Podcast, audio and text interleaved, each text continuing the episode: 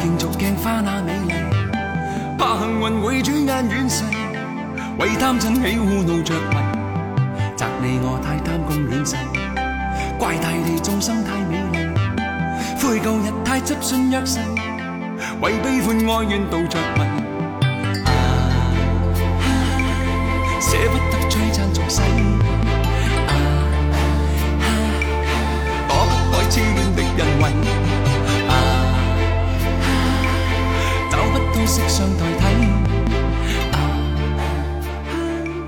大家好，欢迎收听最新的《花花局外人》，我是你们最爱的鄂总。大家好，我是竹子。大家好，我是赵天霸。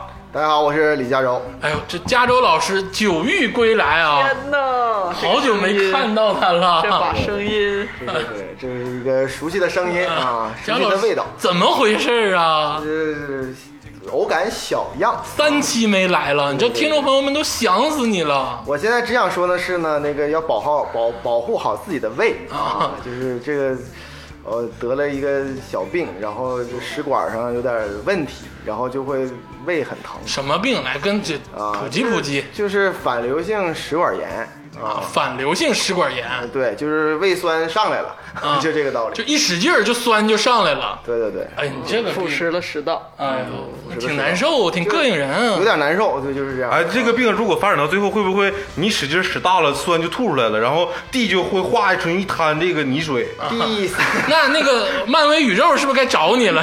毒液 的吗？第三期的情况下就会是呃反反到口腔里，但是我现在还处于第一期，哦不是哦很、，真能反到口啊、腔里。对，会口就睡觉的时候有可能就鼻腔、口腔、耳腔就会，留下酸的液体。对对酸液，哦那床都全烂了。那没有那么那么盐酸没有那么那么那么那么这《严绝命重，毒师》里他们那个画就师是硫酸，那个流程，对对对，那你以后厉害了，你知道吗没没？没以后跟人打然仗后杀完人之后自己 现场处理。对对对，呸 哎，行，佳茹老师这个久遇归来啊，我觉得也是一个好事儿啊，祝他保障他的身体啊，以后能多多为花局这个录节目，因为听众已经开始寄刀片儿了，你知道吗？就是我们要加州老师不好使，就是谁也不管，咱们也应该爱惜加州老师，是吗？指不定哪天又生病，咱是录一期少一期。 对对 对，明 白，你就好好照顾好你的身体啊。然后，听众朋友们，如果这期呢偶尔听到打嗝的声音，大家要见谅啊，因为这个是病啊对，不是说佳老师故意的啊。也有也有可能故意，你知道吗 但这也不好说。行，咱们这个结束佳老师这个病的话题。今天一听这个开头的歌曲啊，是我们周华健老师的歌。华啊健，，嗯华健老师这首歌特别的好听啊，真的我看过各种这个外国人的反应视频，还反映过《难念的经》这首歌啊，大家也觉得这是一首 rap 歌还能这么唱啊，啊！对，就是李宗盛带出来的人全是 rap，啊，房祖名，也是这个黑道 rap 这一块儿。黑道 rap，啊，行，这个不 Gangsta 不多说啊。今天想聊聊《天龙八部对，》啊，这个但是呢，这个老话题啊，《天龙八部》啊，我们几个人除了加州老师看过原著，咱们好像看过的就是电视剧对，就看过电视。啊，是对没看过别的。加州老师就天天在家上厕所看书，《天龙八部》看过好多遍。这个我们所以说我们请来了一位这个详读查良镛老师、金庸老师的这个著作的一个人哎，啊金就庸是塑料袋儿。啊 也是我们的老朋友，啊，老朋友啊，有请我们的莫指导啊，嗯大家好，我是莫指导，哎，欢迎莫指导欢迎欢迎欢迎欢迎莫指导，好久没来了，莫指导好久不见啊，特别想念大家， ，NBA 都不干了。呃这把我的职业都整废 了， 啊唠跑偏了。 没有，NBA 确实因为疫情的原因啊，没有别的问题。那莫指导在家就没意没思有，别的问题吗？是没有别的问题 了。展开盘 子， 让我那个温指导，我想问一下那个戈贝尔啊，你你怎么评价 他？啊，非常直接，啊，这个所以说呢，这个莫指肚子导苦水。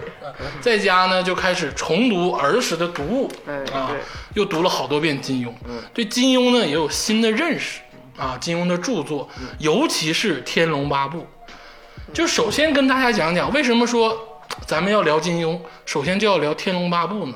嗯因为《天龙八部》这本书啊，我觉得我个人觉得，虽然没看过书，但看过电视剧啊，嗯大概了解。我觉得是这个群像画面最为生动的一部书。嗯它没有一个绝对意义上的主角啊，所以说每个人在《天龙八部》里都能找到自己。嗯啊，这对个我来说，《天龙八部》是一个嗯很很不一样的啊。嗯我因为就是怎么说呢，其实《天龙八部》呃对我来说有很特殊的意义啊是因为我在我、啊这我我初中的时候哈、我第一个读的那个金庸的老师的书呢。就叫 做 九阴九阳，这是哪一本哪书？哦个地摊买的？ 是全勇老师， 对了，就他顶是上画个女的那他是种，全庸老师写的，果啊然果然是这样。然后我就觉得，哎，这武侠太好嗯了。然后我就说，那我就再读一本全勇老师的书吧。然后我就看到这本《天龙八部》，啊我就感觉好像是嗯这这次找到正版好像是《天龙八部》比这个《九阴九阳》要好很多的样子，嗯啊还有很多诗词啊，还有很多陌生的字啊。我寻思这这个怎么老师这个水平差距这么大从呢？郭敬明一下变成韩寒了。 对对对，可能有这个感觉。哎呀，这别这样，你别这让样别这我样。怎么 还不不能夹带点个人观点吗？不可以吗？后来后来才知道哈，这个这个《九阴九阳》这不是金庸啊的呃这盗版书盗版可恨的书盗版商嗯所以说这个《天龙八部》对我来说其实是第我的一本第一本的金庸看的书。啊， 其实对于我来说，金庸老师应该就是我的启蒙老师。啊呃，我因为小时候，因为我爸爸是学中文系的，啊就我家是摆了一大摞子三联儿的，一点都不像。那我是学体育 的嘛，而且摆了一大摞子三联儿的金庸老师的书，啊但这个怎么肯定作为咱小时候比数学题好看啊？嗯然后就我刚认字儿的时候，就从《书剑恩仇录》读起，读到了最后一本《鹿鼎记》，啊，你是按照时间顺序读的吗？哦就是按照第一本儿从最开始《书剑恩仇录》《碧血剑》一点一点读到《天龙八部》和《鹿鼎记》，我大概读完这三十六本儿的时候，也就是十五六岁吧，反正里面字儿也都没太认全呢。但就是之后反来覆去读的话，我一直觉得《天龙八部》是最艰涩的一本儿，嗯它的众生相太多了。对呃，从小看到一句话是“天龙八部，人与非人，皆呃遥见比龙女成佛”。我 说这说啥呢？ 我说啥呢你？这是《天龙八部》这个名字的由来，啊对就是为什么。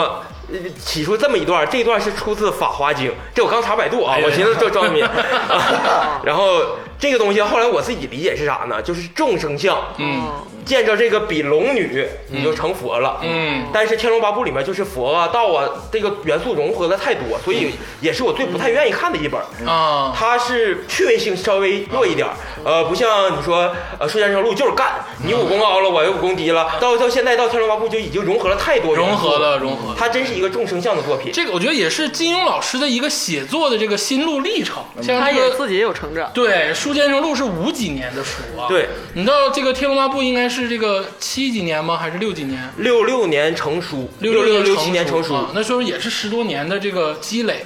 他写作的时候心境也会变成变化，对不对？你圈里圈外跟梦里花落知多少能比吗？对不对？ 也不不一样的一个人吗？写的呗。你这没有你干干啥呀？然后接着说啊，那因个为是我觉得是中国人民从此站起来了，然后民族自信也提升了，只要追求世界人民大团结了。啊，我觉得也是一种这个， 没反应过来，你这个思想道德品质课上的太齐乎了，我没反应过来。不是你这么说，我我小时候一直以为《天龙八部》跟这个 八部天龙广利菩萨有点什么关系， 还真有点关系。是不是？是有点啊，我我小时候确实啊，这个《天龙八部》这个我们是电视剧派的啊，因为这个小时候就不认字儿，所以说就看电视剧。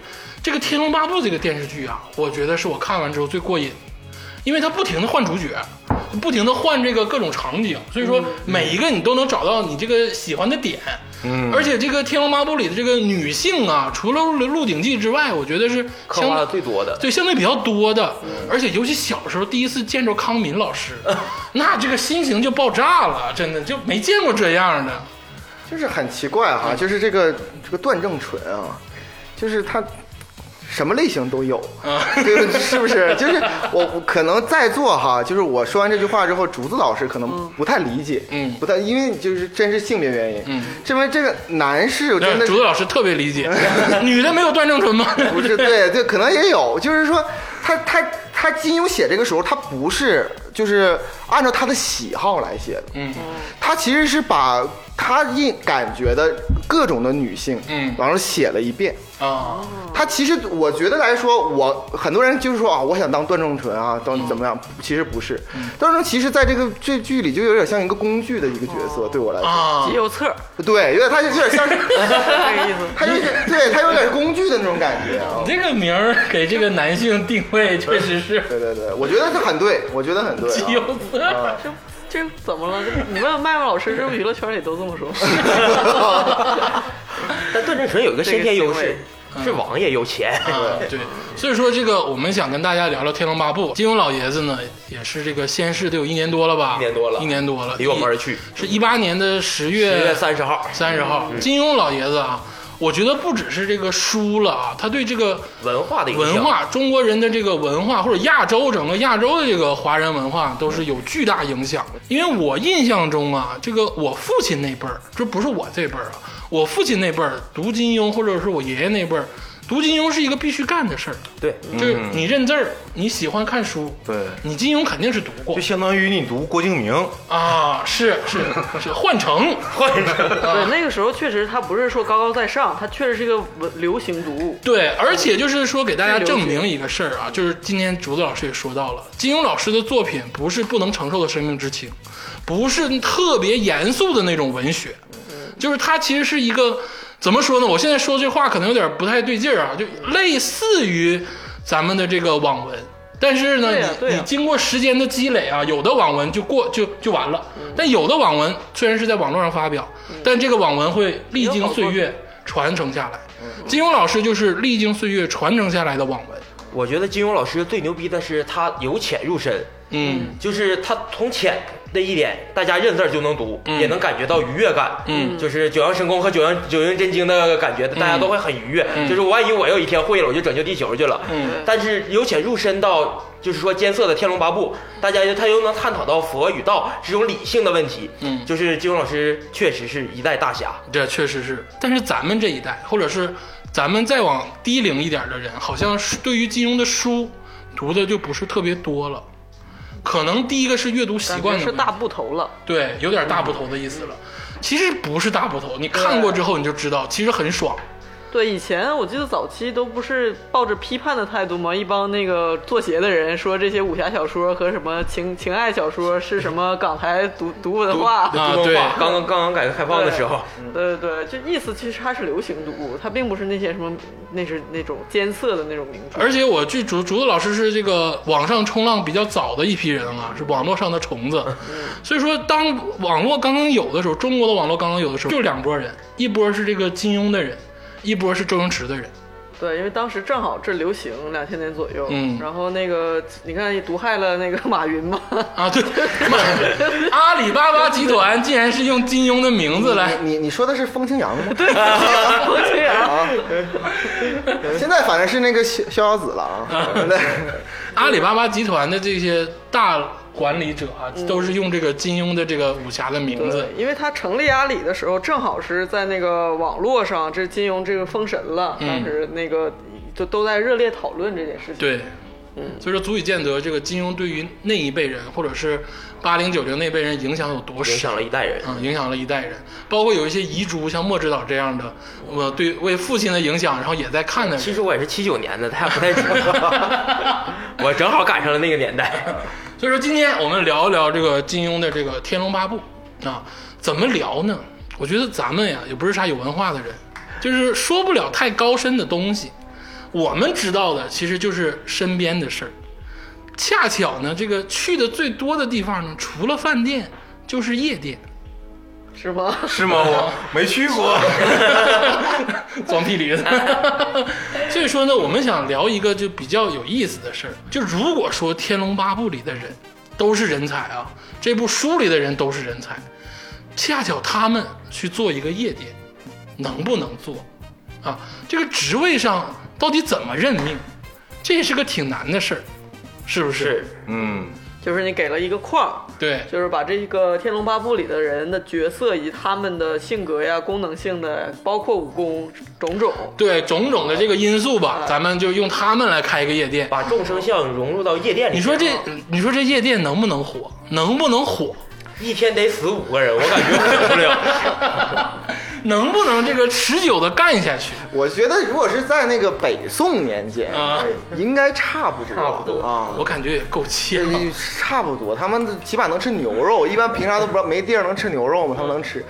但是如果是在当今社会啊，就有点难啊，有稍微稍微有点难啊。这个就不好说，嗯不好说啊不好说啊嗯就是咱们今天探讨探讨这个事儿、啊，行吧？那咱们如果说真的要开一个夜店的话，我觉得最先任命的人，或者是这个起头这个人嗯啊，就是董事长，这个人怎么定？就咱们首先说这个董事长，你看看谁当合适？哎，我这个里边呢就有一个人物，嗯我相信哈，就是所有人都能认同的啊，就是因为我觉得这个董事长最重要的是有对这个公司要得有使命感，大家得跟着你走嗯，那肯定就是带头大哥玄慈了。啊，有道理，有道理。对他其实他他武功狗屁，你说的是这个虚竹老师的亲生哎父亲亲爹他的亲生父亲啊，少林寺的方丈哎叶二娘的鬓头，啊，这 个跟骗他不不能啊 说。是是燕二娘的姘头啊，啊，这个体会了无数之后，最后到庙里躲着那个人，哎啊，哎，还坐上了方丈你。没觉得所有夜店的董事长，嗯都是有故事的人吗？哎，但是你不觉得这个玄慈老师看着太儒雅了吗？不，他是带头大哥呀，啊他说啥大家跟着走啊。哎，这个确实黑社，而且而且我说一句事儿哈，你去我就问你哈，你你从小到大去过这么多次夜店，你见过你董见事过长？董事长吗？带头见大过哥吗哪有在前面呢？我一般都是跟人说你顶你顶多你顶多是见到经理顶天儿了吧？会员经理，顶天儿了吧？经理顶天儿了吧？董事长你从来见不到。嗯，《天龙八部》这本书从始至终只有一个主线，嗯，谁是带头带头大大哥？哥，对，就这个这个《天龙八部》完全可以改一个名儿，叫做这个带头大哥的秘密，嗯就跟那个谁是小红袄是一个 道理。十秒带头大哥，对，就其实就一直就是在寻找大头大哥，你看对不对？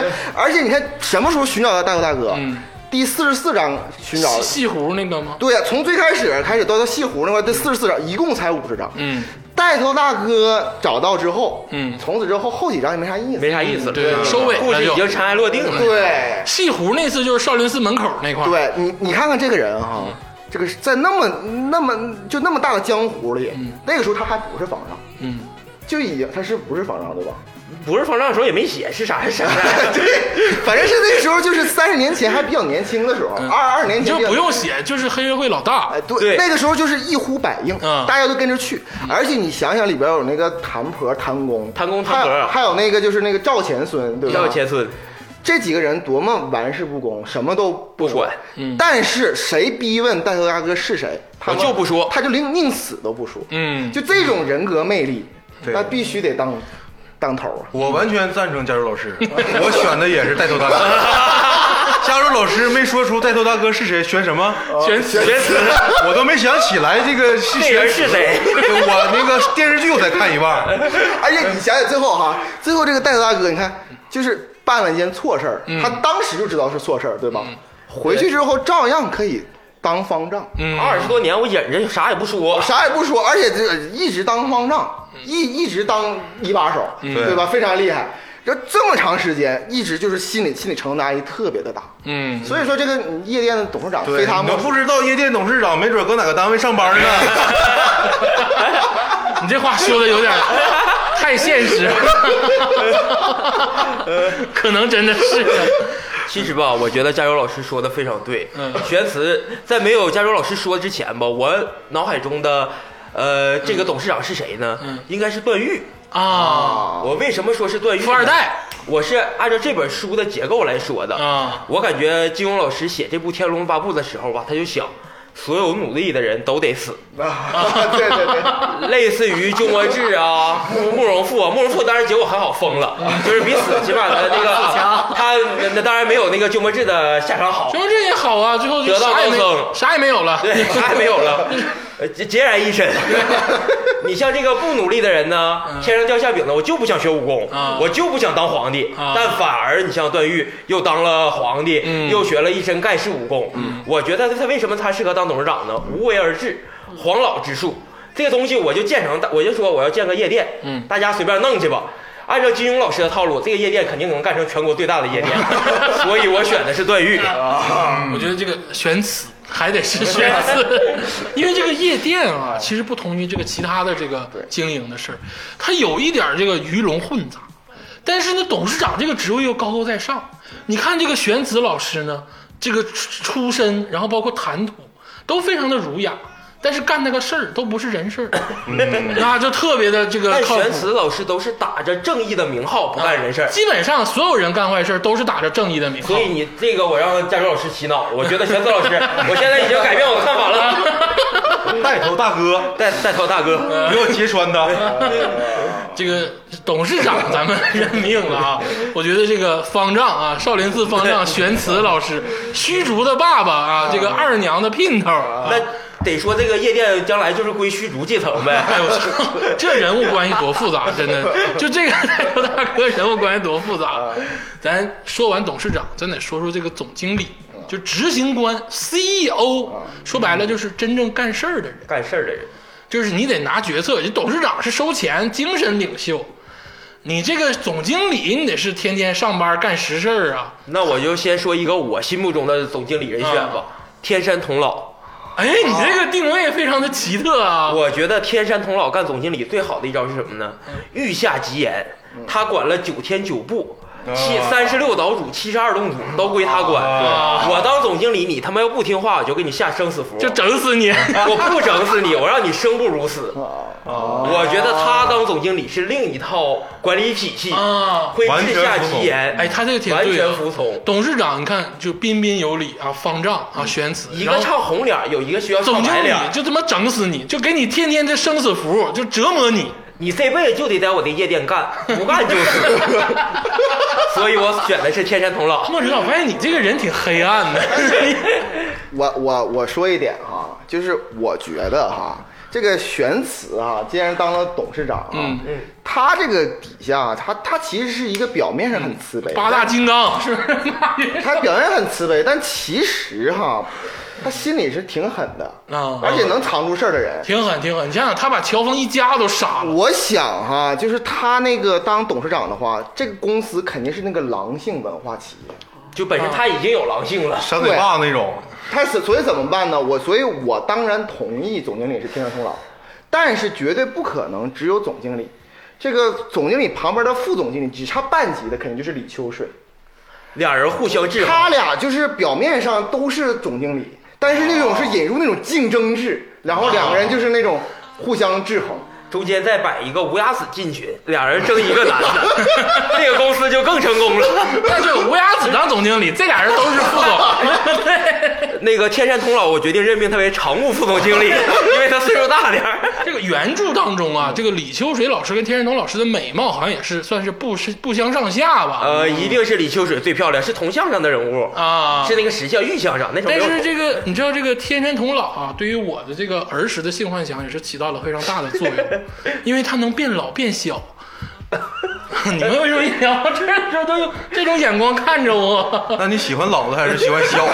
对呀、我这就是这都是启发，启发而已，就是启发，都是启发，没有没有喜欢，嗯就是觉得哎，这个人，而且一会儿变大，一会儿变小。而且他那个勾引，哪儿啊？ 不是他勾引虚竹那个那个时候那那几个画面，他什么时候？他什么时候勾引过虚竹？他不是勾，他是勾引虚竹去上梦姑嘛，他不是还说那种骚话嘛，就是吃肉喝酒，然后那个整小姑娘开，导都是天山头姥来说骚话去哎，啊开这导这的，真挺像总经理，啊是不是？ 给给下面员工画大饼，这这真是的，开导的虚竹嘛，啊对不九对九？六那种激励，对对对对对对啊，而且这个虚好好干啊！我给你吃肉，我给你喝酒，我给你睡女的，虚竹会生死符也是这个天山童姥教的嘛？先往他身上上。， 对，所以说这个天山童姥啊，确实是这个很重要。我觉得副总经理这个人选是可以的。然后这个李秋水老师也是副总经理，正好搁一个无崖子，不管事儿，然后让他俩去干。哎，我觉得非常的靠谱。这个高层基本上说完了。那其实这个高层啊，它都是一个象征性的作用，它并没有这个实质的意义。嗯，那实质的意义，其实具体的活儿还有具体的人干。嗯，那么首先，嗯，一个公司的命脉，嗯，是什么？嗯，是钱呐，啊，嗯，对，对不对？财务钱是最重要的呀。嗯，那所以说，一个公司这个有的时候这个财务的这个管事儿的人，可能比总经理的权力都大，铁面无私，地位都高。嗯，对啊对，你给我报了，我不给你报， 牛不牛逼？对不对？哎，我先说我这块选的人啊， 财务总经理啊，虚竹。哎，啊，啊，刚才咱们定的这个董事长是带头大亲爹亲哥，爹和亲儿子，对，哎这公司啊完了，那我感觉这个选啊，那他妈儿子，然后爸爸，那能行吗？我爸定的是一二年，因为我总觉得吧，就是就是年纪稍长一些，但涨钱比较靠谱一些，啊，对不对？你这虚竹这个富二代，你说都败了，但虚竹他不会花钱 呐，但我觉得虚竹也行，为啥呢？虚竹他梗呐，就不给你报报。销这事儿就得找个梗的，天天在那儿念经，你让我报销我就给你念经，你他妈报不报？如果这么来说，那我觉得应该聘请职业经理人包不同，啥玩意儿都不行。你说给我包这种不行啊，这不非非也也非也也，什么都都那啥，我我说你们几句啊还得自己人。你们几个是不是这个在单位领 在单位的阶层混得太低了？ 一想到财务部就是给你 报，大哥，人家财务部鸡巴干老多事儿 了，人家写财报、融资各种事儿，写各种报表，哪就给你报销 啊？你们就想报销的事不儿是呢？不是吗，这个管财务的他是管财务的，干活还有其他会计。财务部经理那他能去写融资报告吗？ 财务部经理人是掐钱的命门，这个人应该是很有能力的，周旋于各种这个对外对内财务报表很多事情的。嗯其实财务他有决策权，对，对，所以选虚竹这个木讷的人感觉还差一点儿。嗯，虚竹我感觉有点儿这个不行，这个叶二娘，但是在剧中并没有体现出她有一个灵活的头哦脑。啊我跟你，说哈，一二年就是咱们咱们按原著来说啊，嗯我先说说一二年这个人是怎么回事儿嗯啊。首先来说，他是四大恶人当中武功不错，啊，排名第二能排名第二。能啊，叶二娘的四大恶人里为啥叫叶二娘二娘吗，大哥？你她不是岁数排名第二吗不？是不是叶三娘，他叶叶二娘、岳老三，他俩总岳争老这个事三儿他吗总？总争这个事儿嘛。啊，她这武功也挺厉害的他对武功就是他就按武功排的。啊就打不过玄慈，让玄慈给碎了。嗯，对。啊，玄慈眼光确实呃是，而且你想想，就是你说带头大哥，我还是那句话，带头大哥那么多年之前就已经是带头大哥了，嗯，那肯定就是你说什么样的女人都见过，嗯对不对呃？你说一下子这一二娘直接俘获他的心，对吧？啊直接就说明他的相貌也很好，确实在里边也是也是这么说啊，的，就书里说叶二娘也不是说很丑，呃不像对电一视个剧里很好看的人，只是脸上多了三到八，三到八，啊是让乔峰他爹给抠的。 但我觉得叶二娘也是一个很正确选择，是咋呢？夫妻店儿嘛，对啊，哎董事长必须找一个小三儿，还哎不是明媒正娶的老婆去管钱，对哎这种东西是最稳当的。而且你知道吗？就咱们就说这个聪 明，什么？你说啥呢？我知 道，你能不能不把社会上那些恶臭带给我们？不开夜不开夜店吗？不是。说啥呢？你这我我再说一个，就是我尊重原著哈，嗯我说一下哈，原著就这么写的，大家不要骂我哈。嗯我接下来的话可能有你那意思是让他骂街？ 有些人听完之后可能有些不适啊。嗯这个一二娘哈，在原版当中，包括最新版，都是在讲她是每每一天，嗯每一天都是要偷一个婴儿，嗯对，早晨偷，完之后玩一天，晚上弄死的。晚上弄死，嗯，最新这个二零零三这个一版的那个金庸老爷嗯子可能临老了发了善心，哦说的是弄得半死不活，啊，就变成从弄死到半半死不活，但是也是很很那什嗯么的。没有好 一点。 我对好好一点点吧，但是也是非常非常恶嘛。嗯，但是呢，我从小的从小的时候我就比较邪，因为这个这个弄小孩弄死，一看这个事儿就离我生活很远嘛。嗯，他这也是说幻想也啊，是幻想嘛啊幻想这个不。但是我就在思考，就是我当时特意查了北宋的人口，哦，人口基数这个他怎么能做到每天都能找到一个婴儿？嗯嗯，这个非常的难。有道理，他他不是说找小孩儿就行，他必须得得是能抱襁着褓之中。我问你个事儿啊，啊其实这个我也看这个书，啊、我也知道这个事儿，因为这个 TVB 版的那个《天龙八部》，燕二娘第一次出来就抱着一个小孩儿，对然后他一直在保，对他那个剧中那个也说了，说我得这个照顾好一天，再把他怎么怎么样。对，其实这个燕二娘就是这个精神病这个事儿啊，这个恶行是她跟这个玄慈生生这个之后搞完事儿生完孩子之后因为是虚竹被人偷走哦啊了，所以他才丧心病狂。啊，她才精神崩溃，对啊啊，她才这样，她她就以前不这样他认为每一个孩子都是虚竹，啊，之前对于岳二娘也书上也一笔带过过，贤良淑德，要不玄非慈常好他不会找一个天下第二大恶人去跟他结婚生孩子。原来他他那个玄慈当然是破了那个佛佛家的戒啊、嗯色戒，嗯但是他不是找一个十恶不赦的，找追求刺激， 啊，失去孩子的母亲，又说又下道了，感觉 他其实找了一个就是他他认为就是说传宗接代的一个母亲形象，嗯就真的是那种古代母亲温雅、贤良、淑德，对书中都用这些词来描述哎岳二娘啊也。就是燕二娘在成为四大恶人之前，在这个丢掉虚竹之前，其实是一个很好的女子，对，很好，聪慧，然嗯后长得好看，武功也不错，啊，那很完美。其实这里边儿就是金庸描写我，我是觉得这个金庸老先生啊，在那个后期的作品当中，他描写女性变变得很狠了，嗯我是这么觉得的。其实如果说这个孩子哈，就是如果说没丢，嗯，然后玄慈不是和尚的话，嗯那跟什么秦红棉、什么刀白凤、刀白凤这些人其实一样一样的一样的，嗯，那这个叶二娘啊，你的意思就是让玄慈跟这个他的小三儿去一个管财务，一个当董事长，对，我就觉得他其实是蛮有门路的，你知道吗啊就是你就虽然不是什么正道，但是你说如果不偷孩子，他他要整点别的，你说是不是？其实也是挺聪明的。哎，你说没有门路这个事儿，真的说到点了，是吧对对对因为其实对对好多公司的财务部的经理啊都是没有门路的，嗯，这样才能把控到财务。对啊呀、可因为能才能站队，对，就是才能才能公平公正的对去处理一些他事情，或者不站队，呃他不对，站队，叶二娘就没法站队，除了董事长之外，他谁的队也不会站。嗯而且你想想，当所有的人来这夜店玩的时候，嗯，一想起这不不一定玩，或者是你这个员工的时候，当你你首先来说，你不知道董事长是谁，嗯对不对？嗯你一看财务是个恶人。你其实也挺挺挺害怕的，对 不对？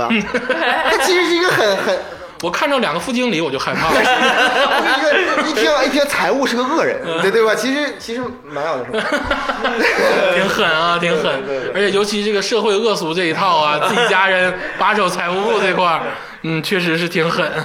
这个财务说完了啊，我觉得一个单位或者是一个这个中小型的这个公司啊，财务是第一重要，第二重要的是什么？第二重要的其实是保障，嗯，是后勤，后期是一些杂七杂八的事儿。后勤你是指啥意思呢？后勤是什么？嗯你看这个鄂总就跟你们讲讲后勤是啥，管管司机了。啊，管这管个办公室啊，下水道坏了呀，啊啊，这个那个这面这个油漆该刷一刷了呀，嗯啊，这面电坏了呀，啊，这面这个什么东西该维修了。这面这个人有点事儿了嗯啊，派点车呀，就是这些杂七杂八事儿都归后勤管，嗯该交水电费了啊，所有的这些事儿。嗯也就是说，除了这个具体的事务之外，后勤部是通吃的，嗯啊，后勤部是包揽一切事情的。嗯，啊，是后勤部是这个董事长、总经理啊、嗯最用得上的、最沟通最多的。乐总这么说，我突然想起了一个人，嗯这个人就是慕容复。为什么我觉得慕容复适合这个工作呢？慕容复是一个有野心、愿意办事儿的人，啊，他愿意对，嗯张罗事儿，对，他是一心恢复大烟，他得是一个生性操劳的人才能干这个活儿。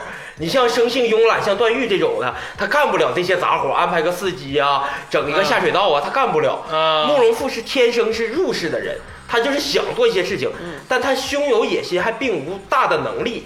让他封个下水道可以，恢复大烟就恢复疯了。所以吧，我觉得后勤部经理慕容复挺适合但的。他野心很大呀，野心很大，有带头大哥那种黑 黑心的人 在，他能大到哪儿我去告啊诉？你，这个企业吧，肯定是狼性企业的。对加州老师狼性文化说，狼性文化指定是让你没有野心也会变成野心。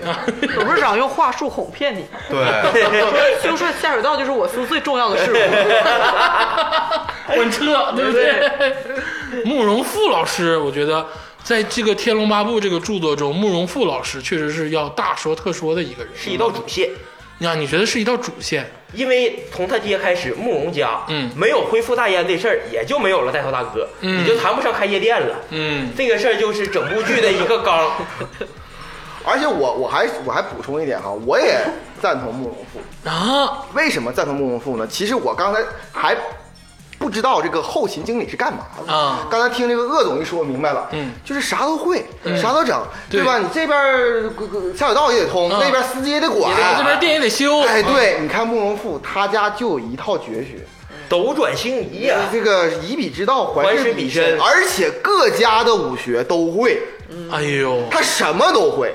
而且这里边儿这个书里哈，我就觉得，呃，这本书里就公认的哈四绝，嗯那里边有慕容博，还有那个萧远山，哎你说慕容博儿就好像是我家 那个我踢球那个小小孩儿似的。加州老师就是慕容博，咱们东北人是虽然有一点儿话，人博那你说慕容博儿，我就想起来，好像那个楼下收瓶的那个小孩儿，好像叫慕容博儿。 还有还有鄂总那个叫梁博，梁博，梁梁梁博儿，对你叫梁慕容慕容博，慕慕慕容博啊，慕容博，博 萧远山儿啊，对呀 对，像是他楼下卖裤衩儿那个乔峰， 还有还有乔，还有萧峰哈，还嗯萧有峰还有那个鸠摩智，嗯啊，这四个人呢是就四绝，嗯，当然不是就是武功来说四绝哈，嗯嗯就是慕那没有慕容复啊，慕容博和慕容复这两个人，嗯呃这对父子哈，嗯他们什么武功都会，啊，各方面都都厉害。其中就是这个，我就觉得就是有一个话呢，就是那个金正叹老师说的，就是嗯说草灰蛇蝎，啊，就是这个我非常非常就是就是运用到《天龙八部》非常厉害。金圣叹老师是大家，大劈水家劈水壶，对对对大家，然后我觉得这个这个非常适合这个草灰蛇蝎这个事儿。就是说，他们怎么描述就是这个慕容博和这个慕容复、慕容家这个厉害呢？嗯他不是说哎他家牛逼，他家特强，嗯他是先用整整一章时间，嗯，描写一个狠人，就是跟那个段延庆那个黄梅黄梅的大师大师说黄梅大师特别牛逼，他他整个先给抬上去了，他整整用了一一章在说黄梅大师特牛逼，嗯，然后用黄梅大师的嘴说哦对，说出慕容啊家说他当时最牛逼的时候，嗯有一个九岁不十十岁三岁的十小孩十儿，三岁的小孩儿，一招用他的功夫金刚指就把他给弄了。就是慕容复，就是慕慕容容博博，慕容博，慕容博那时候跟他的母亲看到这个时候，我热、热血澎湃，我就就不用说慕容博多厉害了，嗯，因为我们知道这个黄梅大师，黄梅大大师师多牛逼对对后期也运用了啊，大家都知道慕容博厉害，然后扫地僧一下子，就扫地僧就更抬起来了。对，但啊是他用这种方式不断的抬，抬人，哎，非常非常好，嗯，鄂总你听明白没有？慕容复在这里面当后勤，他也是有门儿来的，啊，他不是平白无故出现的，他跟人托人来的。 对，我我反我反倒不这么不这么认为嗯啊。咱们现在呢，属于那个上帝视角看这家公司。哦慕容复哈，他当然是这个各方面都比较好，嗯，但其实这个玄慈啊，嗯，哦他都不知道慕容复他爹是慕容博，对，啊，因为慕容博是怎么的呢？社会招聘了，成成天五个面慕，容博跟萧远山都是这个玄慈的司机， 谁也不知道是谁。不是，你知道吗？这个后勤呐、往往会出现一点，就是那种那个回扣啊、这些事儿。这个慕容复表面上点账，嗯啊，完了慕容博晚上的时候蒙着面具去但这个 KTV 里边儿，呃插加州老师一句句嘴啊。之前写带头大哥的时候，是因为他跟慕容博啊交情最好，啊慕容博是想引起契丹和那个呃大宋的大宋的战争嗯，所以告诉带头大哥，告诉玄慈，萧远山来了，对那时候慕容博是江南武林的领袖，嗯是跟玄慈方丈是至交。如果开那家公司，为啥说得有人儿呢？我觉得，嗯你就像呃，我跟鄂总因为是从小的发小、嗯同学，鄂总开了个公司。那我当然让我儿子去他那儿管后勤呢，那我就非常放心呐。然后顺便整点回扣，他也不能说我。但是， 但是这里边是有两点啊哈你，他妈的怎么？这里边这边有两点注意哈。刚才那个那个莫指导说他七九年的啊，这第一个事儿啊，不能讲啊，这个这个事儿啊，真 会抓住，这是第一点啊。逻辑鬼啥呀？你这俩你出去吧，我们今天今天改聊琼瑶了啊！ 第二点啊，我说这就是这个意思啊，他有个假死。这个慕容博假死之后呢，他蒙着面偷摸去偷那个易经，就就偷那些什么七十二绝七技，十二绝技嘛。对，这就在他就表面上慕容复就去管这些酒 啊，什么什么的。你这个存酒经常就没， 换了换了，这这存酒没了怎么回事儿？那就是慕容博在在整。在后期。完了之后，这个车，这个这个车就经经常就跑到没油了这长春开夜店，这不在吉林出现了， 嗯罚单罚单是吉林的。一看邮票的，一天鸡巴八万多，对，你说你说这事儿是谁干的？对，肯定是慕容博在干的啊。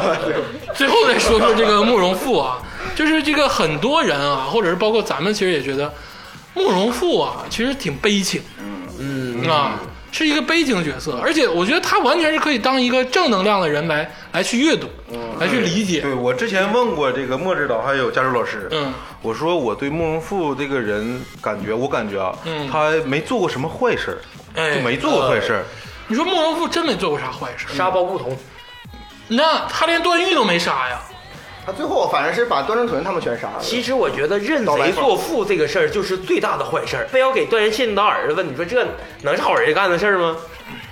但是我觉得慕容复啊，是在这个剧中啊唯一为什么说他正能量呢？嗯他真是一步一步的想往上爬，而且就是非常积极。处心积虑，呃，你处心积虑也行，你这个积极面对也行。对而且你要说什么太大的坏事，你说他跟这个慕容博比，那差挺多吧？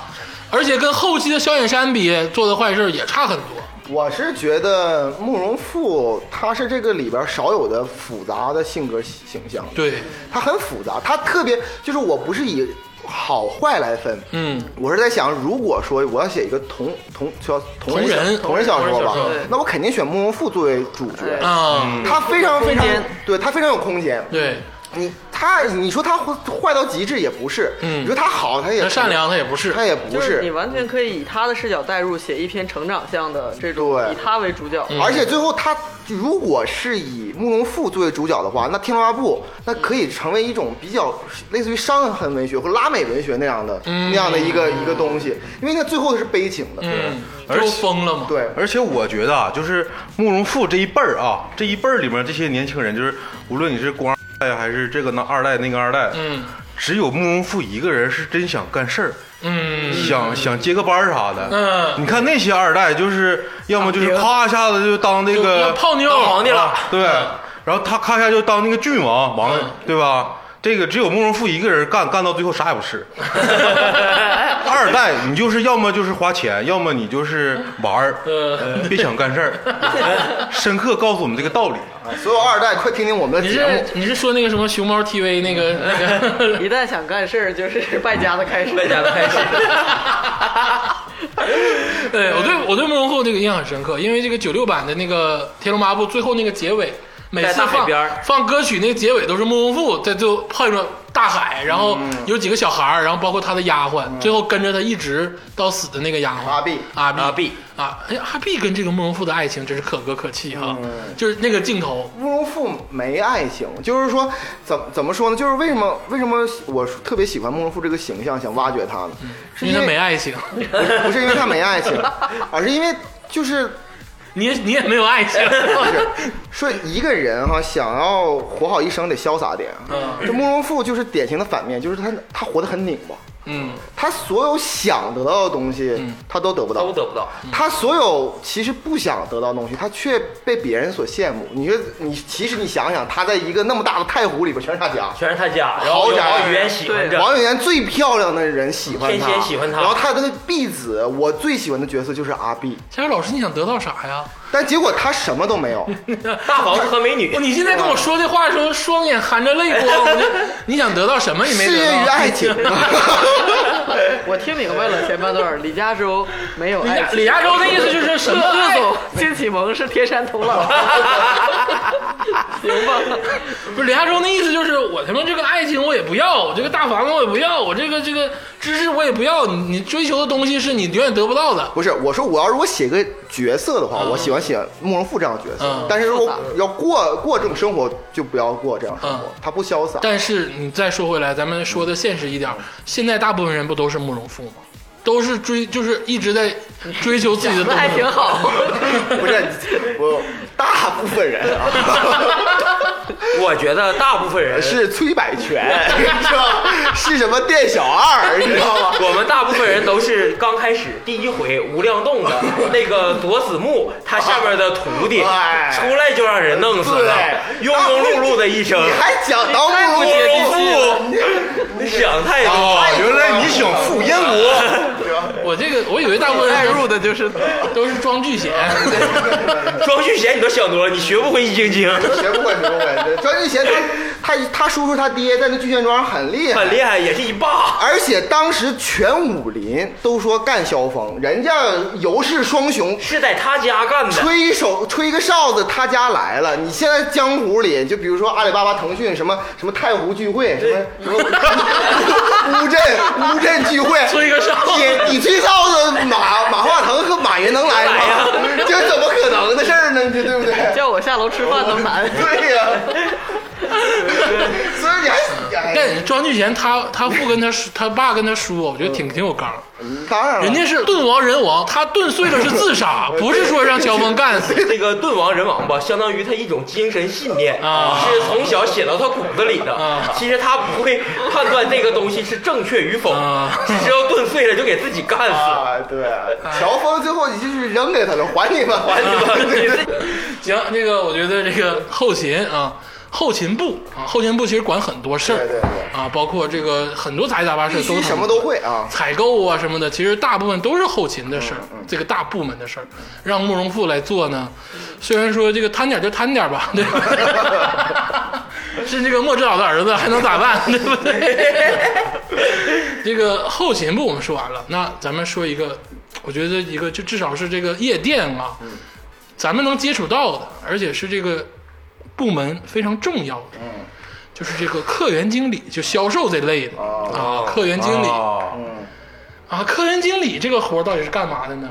对分啊，档什么，是客源经理？你就是 你没干过这个客源经理就是啥呢？就是拉活儿的哦嗯啊，就说直白点儿，就说白了，最小的就是定台找他也是客源经理。哦那说大了呢，就是很多大的买卖可能也是这个客源销售这块儿去谈的，就是啊联系顾客来消费。 对， 销售就是一种，对挣钱的这块儿的哦，客哎源，经这理这个我我可以先说嗯啊，我就是虽然不是金庸老师的这个铁杆读者，嗯但是我觉得这个客源经理可以选这个马夫人康敏，啊。有道 理。你听这个啊字有没有抑郁啊？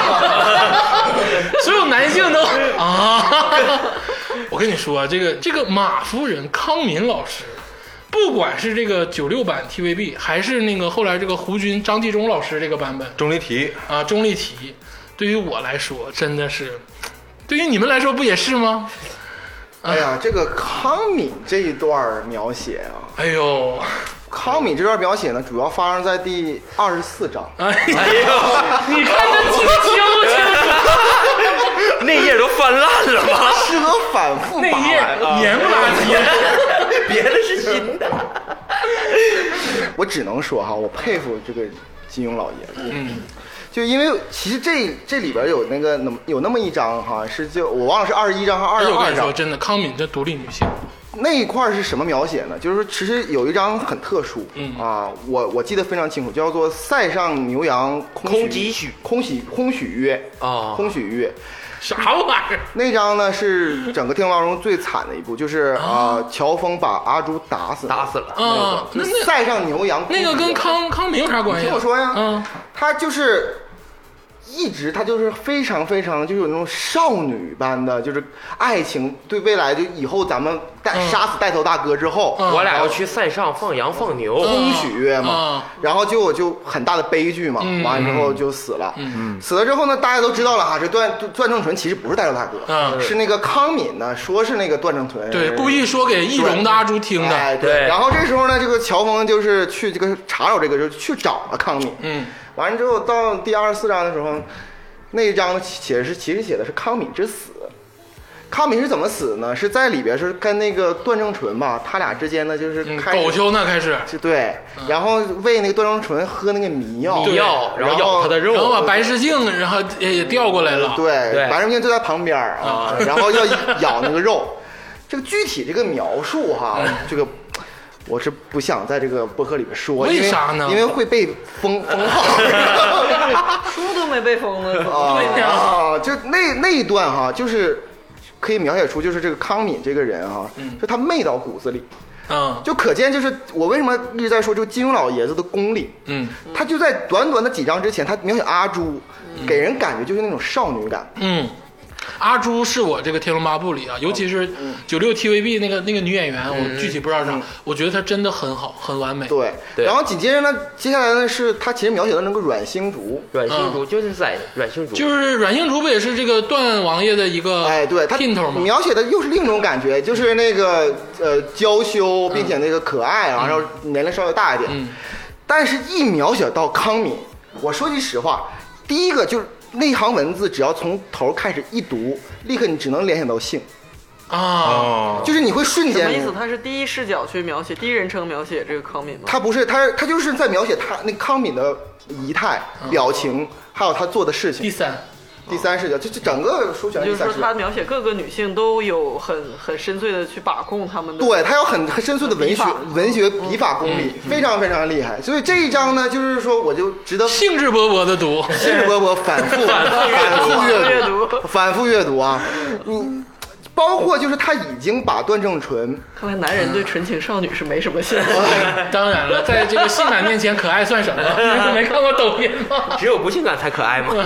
他其中有三段描写，就是我印象最深哈。第一段描写是他跟段正淳调情的时候，呃嗯，就是那种坐在腿上，或者是嗯。就一下倒在他的怀里，他其实年龄蛮大的了，嗯但是十八九，这是第一段描写。我们要这么严肃认真的去讨论这个事 儿，我感觉大家都非秉常感兴烛趣秉烛静气的，然后开始听这个事 儿。这是第一层次哈。 这听你那行文字写的到底是啥？第二段呢，他其实就有点那个 S M 的上来了，啊，就是咬那一段，嗯那段其实特别特别恐怖的那一段 TVB 拍的也好，大柔光给的老啊他，妈那大个了我真的没看那个电视剧啊，电视剧不错，不错写实吗啊，特别的好。啊，他其实咬了一口，他他是原因是什么呢？是段正淳在十年前跟康敏说，说如果以后我负了你，有一个承诺，那你就就咬吃了我你就吃了我。他就是就随便就是你知道说了一句，得有。然后康敏说说十年前的事儿你还还记记得得吗吗？然后上去咔嚓就咬一口，我的天，他边咬一口边是他描写那种神态是媚到骨子里，啊边是那种特别媚，边是咬你。哦，啊你读的时候既感觉恐怖，又色情，又觉得色情，哇，就是功力在这儿。你小时候这方面教育有点偏 听我颇，说哈，这啊有个点歪，真 的有点歪。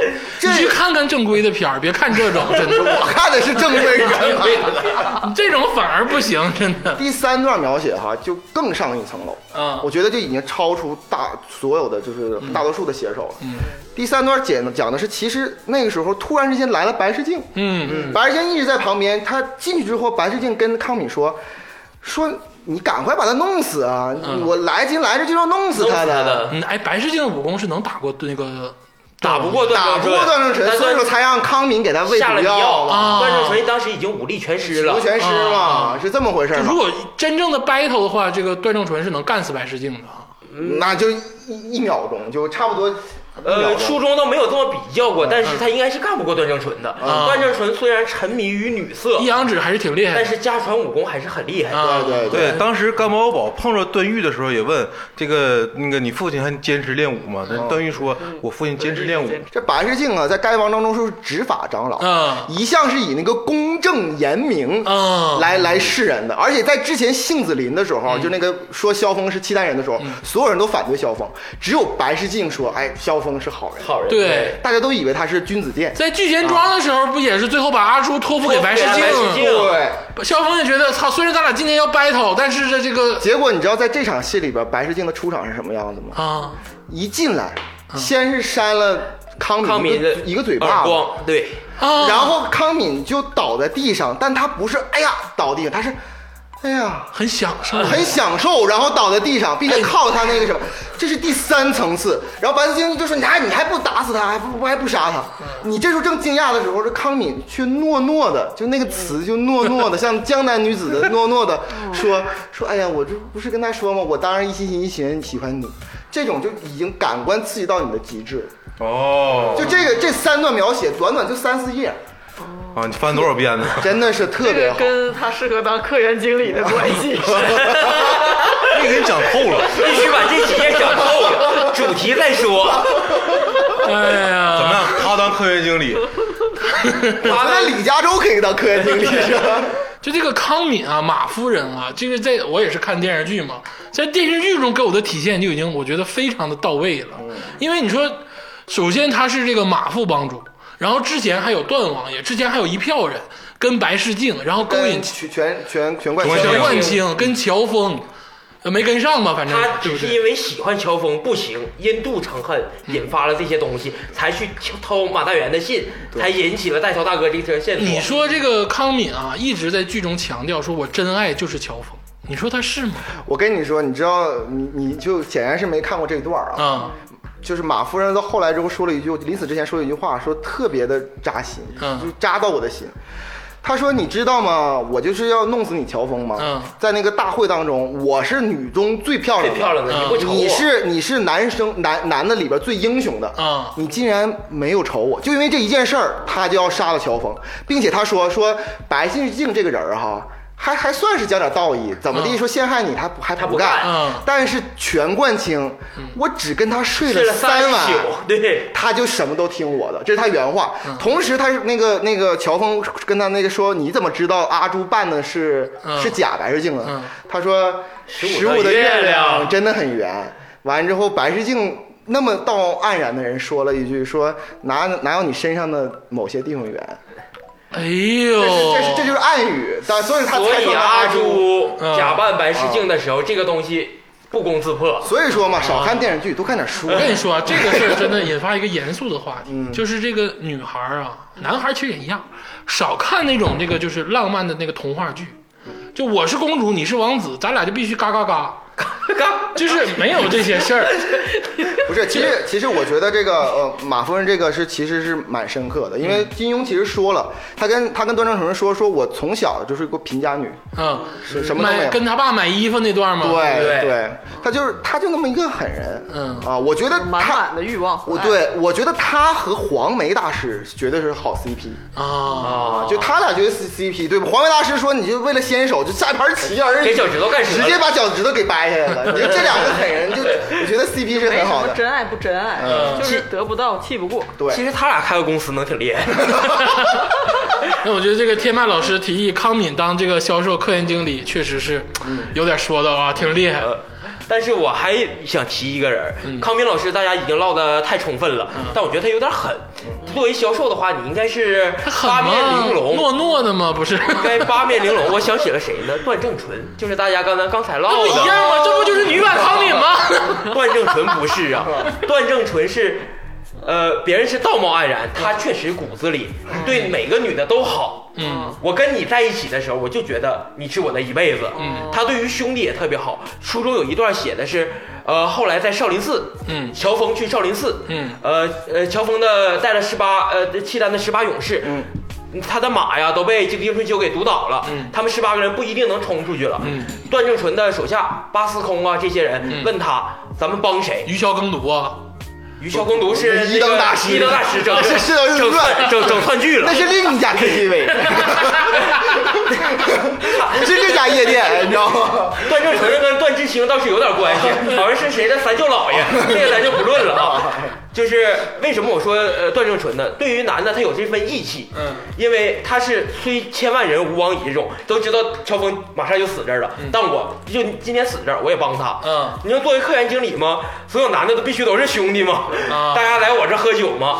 对于所有女哥们的儿今来天你说就呢，来，不是，但是我是觉得哈，就是段正淳当这个如果当科研经理的话哈，这个这个 赠酒容易赠多了不。是赠酒容易赠多，是啊，是我怕我我怕女我怕女客人都喜欢上他。那不正好吗？女客人都来了，他来的每个，呃你想想他招了刀白凤，哦，秦红棉，他们之间会打呀。找一个好点保安部经理，这事儿不就摆平了吗？ 环环相 扣。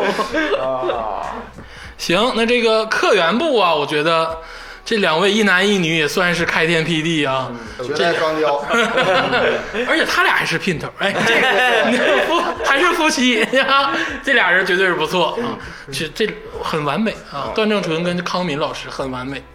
这个销售啊，然后这个总经理、董事长，基本上后勤咱都那个说完了，说完了嗯财务啊，咱们休息一会儿，听一首这个南无乐队的这个好听的歌曲啊，休息休息。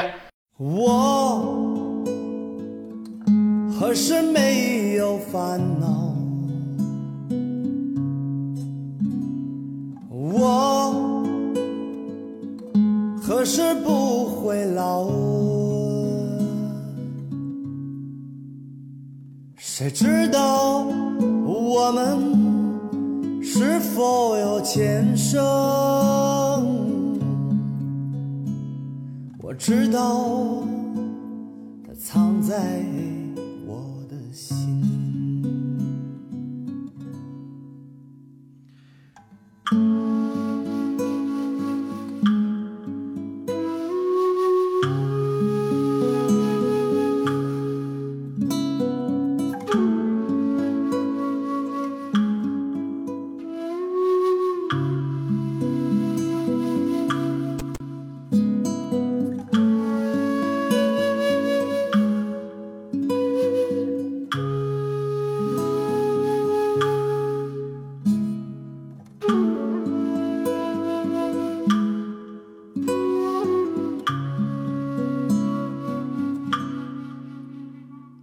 我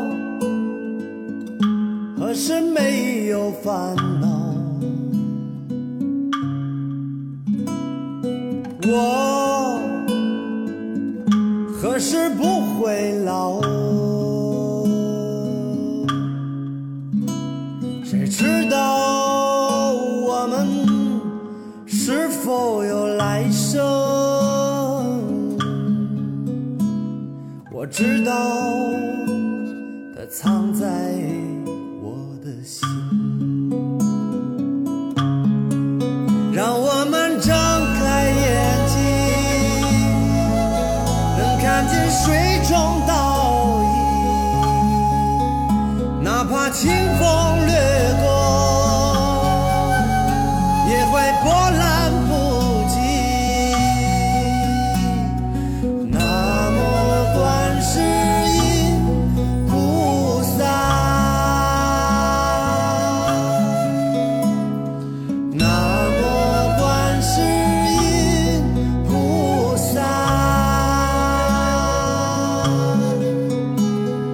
南无观世音菩萨。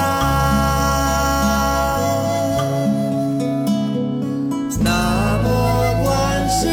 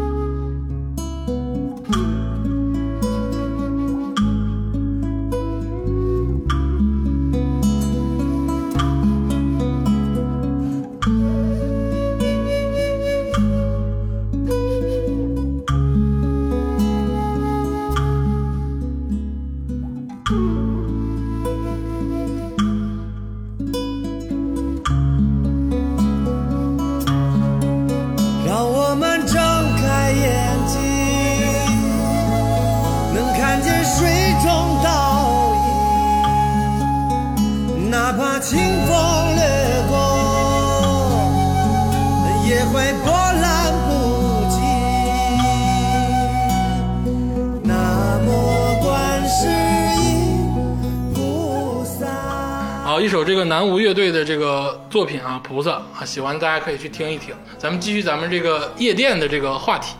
咱们刚才说了这个很多重要的职位啊，然后也探讨了一些人物，然后接下来呢，咱们说一个，算是我个人觉得很重要，但是呢，很多人想象不到，都把他们归到后勤里了，就是这个 PA 部的经理。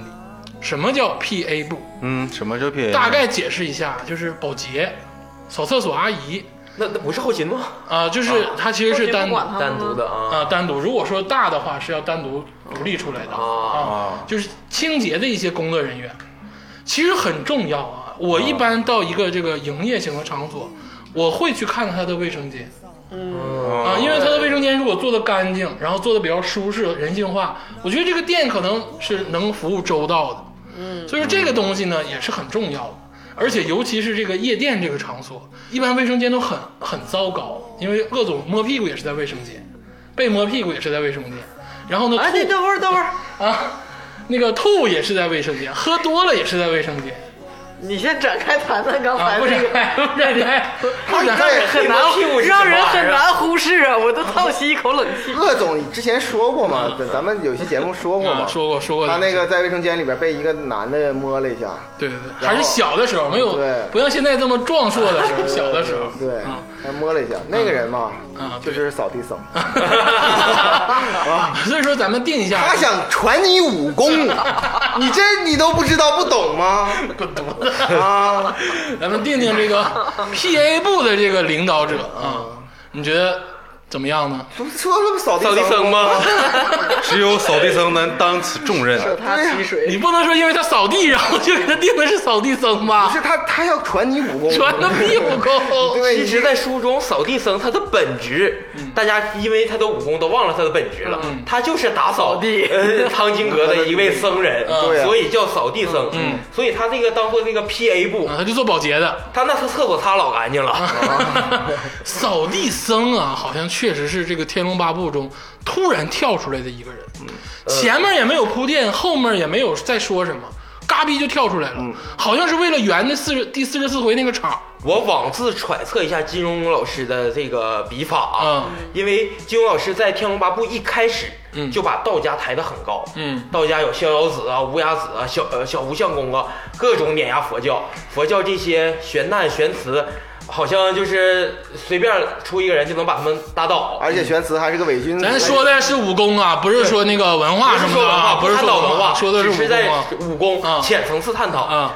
他必须有一个扫地僧代表佛家，告诉你们，我们佛家也是高不可攀的。啊这他的武功和逍遥子，你没法说谁更牛逼一些，嗯，确实是。去会形成一个并驾齐驱的架势。因所为以出来的他，我记得扫地僧一出来，谁灭就是干谁，看谁灭谁。嗯什么乔峰他爹呀，慕容复他爹呀，什么玄慈啊，什么各种鸠摩智，什么四大恶人呐、丁春秋不在啊，话下，差的太多所了。有人好像就都看他都都晃那一段应该是所有人对《天龙八部》最深刻的记忆吧嗯啊。少林寺那段，啊，对，少林寺那段儿，那一段呢，其实讲了是三场大比武，嗯，然后尤坦之也来了，段誉、段誉、萧峰、嗯慕虚容竹复慕容丁春复、秋丁春都秋在、鸠摩智都在，嗯他们之前的一顿大混战，嗯然后进行比武，这里这这些人是前四本书我们公认的武功牛逼的最啊人牛。逼的人就是这些人了。然后这时候出现两个蒙面人，嗯一个是慕容博，一萧个远是山嗯萧远山，慕容博啊，啊，对，这两个人呢一来，把所有人全比下去了。啊全干面。哎，对，对这个时候呢，就是所谓这个一波未平，一波又起。他俩刚刚，我现在听那个词儿都觉得想 哎笑。他俩刚刚已经成为就刚是立棍儿一时余量的情况下，嗯扫地僧横空出世嗯嗯，啊！这种写法简直是，我还记得慕容复看到他爹之后那个笑的多灿烂，嗯说终于有人过来跟我撑腰了。而且扫地僧，嗯，打这个慕容博和、呃萧远山萧远山的时候嘛，他不是那种很费劲， 就打千百招啊，然后一招制嗯敌。就就一招都没有。我想打你百会穴，抬抬手，呃，我记得书中描写的是，呃，慕容博想出了他这一招会有七种躲法，嗯结果刚想出第七种躲法，一掌让拍到百会穴上啊了。就是它有点像是什么呢？就是说之前的所有描写，嗯，都是在讲那个地球三体运动和这个政府之间的两个这个对决。 嗯这扫地僧突然之间这质子来嗯了，啊他就是就又用这种这种感觉，啊！让你就是猝不及防，又觉得太对了。太对了，嗯这几个玄乎的人物啊，在咱们跳出来说，除了《天龙八部》之外，很多金庸 迷特别愿意讨论说。谁武功谁武功谁武功最牛逼对对对啊？有有很多一派是站在扫地僧这一块儿的，呃呃，啊还有一派是站在《笑傲江湖》那个独孤求败，独孤求败那一派的但是嗯我认为是风清扬马云爸爸，啊啊但我认为是段誉。 我认为段誉应该，因为他会远距离攻击，他还会轻功，他就像开着车拿着 AK，我感觉古典人物打不过他，冷兵器时代是没打不过打的，不过是的，吧对啊他能发射还能跑，一般人干不过。我觉得你们对于这个 PA 经理啊，有点这个异想天开。你让扫地僧去当这个保洁部的经理，是不是有点过分呢？啊，你们几个不是你显然没看过书哈，就是那个扫医僧当时就说了，人家人家那个玄慈当时还有那些别人说说你就师叔你这么这么牛逼，嗯你为什么这么多年就是当扫医沉浸于此僧？对呀、嗯那扫医僧说我就愿意看点书，啊我就愿意扫点扫点东西，扫点地，啊我我他觉得人生的意义哈、不在于你们这些江湖打打杀杀，包括什么契丹、什么汉族，这些那都东西是啥呀都是如如露亦如电，应作如是观。哎呦，对，就应该是这样的。这是《心经》最后一句话，哦啊，是都已经用烂了，确，但是这句话确实是对的啊，他是这么想的。我所以说，我觉得他如果真的是去当就就是 P A 对吧？我觉得保他洁保洁，他心里绝对没有任何想法，嗯。并会且扫的很干净。但是你想想，一个夜店藏了一个这么牛逼的这个保洁，嗯，是不是有点过分？嗯，你让玄慈怎么办？玄然后去玄当慈方丈啊，嘛。你让董事长怎么办？玄慈都没见过他。啊。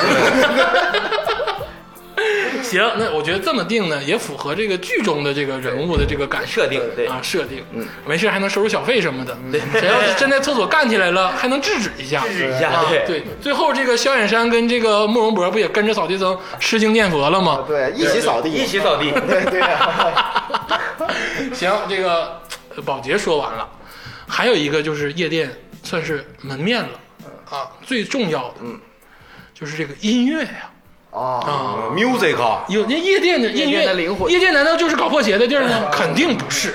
他的业务啊也有去听音乐的，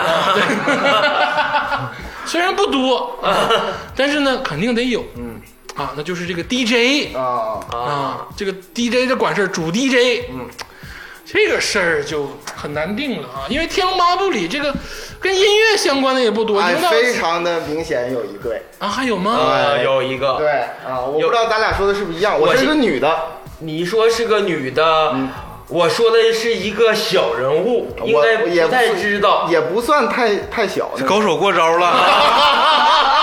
你俩你俩在这儿干啥呢啊？我你说俩的你俩跟我在这儿那个太太湖学院呢，在这儿。 我说的是聋哑老人，他有八个徒弟，有一个唱戏的啊叫范百灵，啊，翻应版应该是这个名儿啊，我要没记错的话，是因为应该是这个名儿。啊因为道家下来了之后，嗯聋哑老人是为什么干不过丁春秋呢？他俩是师兄弟嘛。嗯丁春秋就是我就学武功。嗯。然后，呃，聋哑老人是跟无崖子学了各种琴棋书画，嗯包括唱戏。他这里面有个叫范百灵、范九龄，我有点记不清楚了。嗯有这一个人在音乐上，就是人那边干仗，自己在这 唱戏，他得多痴迷，他得对于这个业务多精通。而且他长得还好看，他那个门派好像不收不不好看不的，说不好看的啊而且必须天资聪颖。啊所以我想起了这么个人，啊。啊，小人物那你说这个属于是台柱子，嗯但是我总想哈，这个夜店里面呢，需要一点就是说嗯门面一点，嗯就是说他可能音乐不太行，嗯但是呢，他就是比较能活跃气氛，那其实我跟你这，其实佳茹老师说的也挺对的。嗯咱们去这个夜店啊，尤其像咱们这种城市普通的啊，不是去听什么最新潮的电子音乐。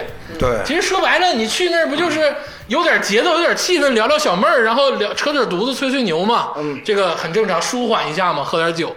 所以说你这个活跃气氛所以说我说的其实两个人啊一个是人呢，刚才说过，嗯，是阿碧，阿碧，阿碧是你怎么能啊？哎，阿碧是怎么出来出场的？啊在船上给段誉弹琴，他是他不对嗯是弹琴，他是任意拿任何的兵器嗯就能弹一弹一首首南方小调，啊吴侬软语哦，吴侬软语的这种小调。啊，他拿了那个崔百灵，呃，崔崔百泉的那个算盘，算盘完了就拨弄出音乐，啊然后拿出了那些就是普通的那个就是那个划船那个桨，嗯也可以拨弄出音乐。 ，B-box 都可以，什么都可以，就是在任何方面都可以弄出这个音嗯乐，所以说啊很有气氛。对啊，对，就第一是这个。第二个呢，我想说的是什么呢？嗯是这个夜店里边吧，我觉得现在吧，这几年这个嘻哈 啊比较流行那绝对的啊，比较绝流对行的。我觉得这个夜店里边就高潮部分，就是那个最嗨的时候， 12点以十二点的时候左右嗯对的嗯铁指那一块儿那时候啊，就必须得来来一段嘻哈了。啊我推荐他会这个人哈，就肯定是必须好的。啊，王语嫣。啊哎王，等等一下啊，王语嫣先不要反驳我，我先我先你先听听我说的啊。我对这个黑炮理解哈、就是这个这个嘻哈的理解哈、就是快嘴，去说的很快。嗯，你想想哈、一个这人，话别让那个什么你你其他嘻哈爱好者听到啊你想想哈、这个高手过招，啊，这个对决是多么的快，边说那但个名字王语嫣在旁边，咔咔咔咔就说，还吐字清晰，嗯 而且该使哪招了？你想想啊，我我用牛顿来计算一下啊，比如说两个人之间相隔一米，我一一拳干过去，顶多零点五秒，零点五秒，王语嫣先思考一下。来一段 free- freestyle，然后说你这是什么门派的，然后下一招你应该怎么回？零点五秒说二十个字，就这种水平，我跟你说，夜店有扛把子， 就是旁边阿碧啊，就是调那个调音台，咔各种调，这边咔跟你说，那个你你这个穴位，这这这百会穴，就任督二脉，就你这绝对是炸，绝对是炸。就王语嫣，我就想不出王语嫣除了干这以外还能干啥，她没有社交经验，对吧？长得还漂亮，你说她怎么办？他长得还好看，就是嘻哈，对就是嘻哈，就快嘴，对吧？ 就是就是嗯你这个不是喊麦，你别跟嘻哈啊喊麦啊，喊麦。王语嫣是喊麦这派的啊，咱东北这块儿的啊。那去王语嫣喊麦确实是厉害，对，就多多，他关键快，而又快又准，还能让你听清。脑袋好使，啥都能记住。而且现在夜店呢，必须我看我就是我没去过夜店，但是我看着好多都是就是一个大妞，然后比比划划，对对呀对啊对呀吧？对我感觉对王语嫣就非常合适。跟那个跟跟那个阿碧俩大妞咔比比划划，啊哎 对，说今今今天今天大家都来了，那个人再怎么样，这个人怎么样，他就挨个点。三号台的这个大哥啊，对，二号他大哥上果盘儿来，哎，这这些就非常非常完美，你知道吗？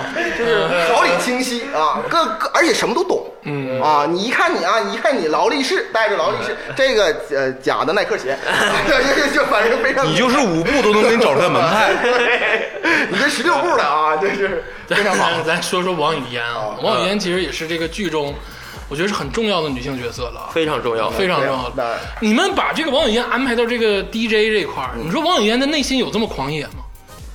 王语嫣到底是不是一个？因为她在这个书中也好，说剧中也好啊，嗯她好像都是一个就是挺。挺娇羞，挺不愿意说话。虽然说这个一顿 battle 的时候就开始放飞自我，啊、但是正常情况下的时候好像是不太入世的一那个。个金庸老先生呢，把王语嫣的形象呢，就是一直描述的非常厉害嘛。嗯她就是像神仙姐姐一样，因为她其实不是她的外婆，她外婆是李李秋水，李秋水没错。但是那个其实那个石像我不敢管外，婆的小师妹，对，是外婆的，应该是亲妹妹，嗯啊因为要不要不他们怎么有遗传呃对关系呢？对对不对？所以说她的也是他们逍遥派的，是他的小师妹，应该也是他的亲妹妹呃。对对对，然后乌鸦子呢特别喜欢，是是是这样的一个状态。嗯所以说王语嫣是在世的年轻一代的，应该是比较漂亮的，最漂亮的，这应该是这这这神仙姐姐嘛，呃，嗯对对，非常神仙姐姐。但是呢，金庸把她一出场没过多久，就把她弄裸体了，就是这那一段儿，就是哪在段儿啊西西夏那个在啊下段午誉是和这个下慕容了复大雨啊，在一个马厩中，对啊啊，就是后来慕容复也过来了慕，容复过来对有点吃醋，啊，对，就那个那个那个然状后态慕。容复，我绝逼当时就干死段誉。现在那儿，我跟你说，段誉啊，就是在这个剧中啊，有点不要脸，真的，有点有点贴过了，真的。而且你想想，我我我为什么说这一段呢？其实我想说的是什么呢？是王语嫣哈，你表面上她她是一直在那个燕子屋哈，那姑苏燕子屋对那个地方那个那个附近，她就一直在那生活，她没有出去过啊，他在啊，曼陀罗山庄，曼陀罗山庄曼不入陀罗室嘛，就没入没有过出去室。过。但是就是段誉说啊，我带带你去找那个表哥，就是慕容复，我就去了。嗯，他去了，你想想，一般的小女孩是不谙世事。我相信那个电视剧，我记着，在我印象当中，李若彤好像也演过这个吧，就是李若彤演的，对对对我对吧我看过就是那那个个刘太亦菲，对吧？还有刘亦菲也演过，啊，是那种就那种不不谙世事的感觉。但其实我最近看这个书，我觉得不是，啊，因为在杏子林大会的时候，他就很自然的把自己变成中心位，然后说这个人嗯讲这解个人各种武功啊讲解各种武功，他心里想的是我这样的话可以就是说帮着慕容复结交天下豪杰嗯啊所以说她其实是一个不是那么就是娇羞的女孩儿，哦，她是一个蛮蛮蛮洒脱的，蛮蛮蛮蛮飒的一个女孩儿，而且还挺有城府哎对，有点城府的哦啊。啊其实我对于王语嫣的看法吧，嗯当然是加油老师是他说，我觉得他当那个 DJ 舞曲也没毛病，因为他说 的快，这是一个他的特征。但是我对于王语嫣在看全书的理解，我陪觉酒小妹得儿他跟段誉是一类人。嗯啊，他们为什么最后走到一起？我觉得他们把一个贪嗔痴的痴演绎到了极致。嗯，呃，段誉是对王语嫣的痴痴情，王语嫣在最开始是对慕容复的痴情。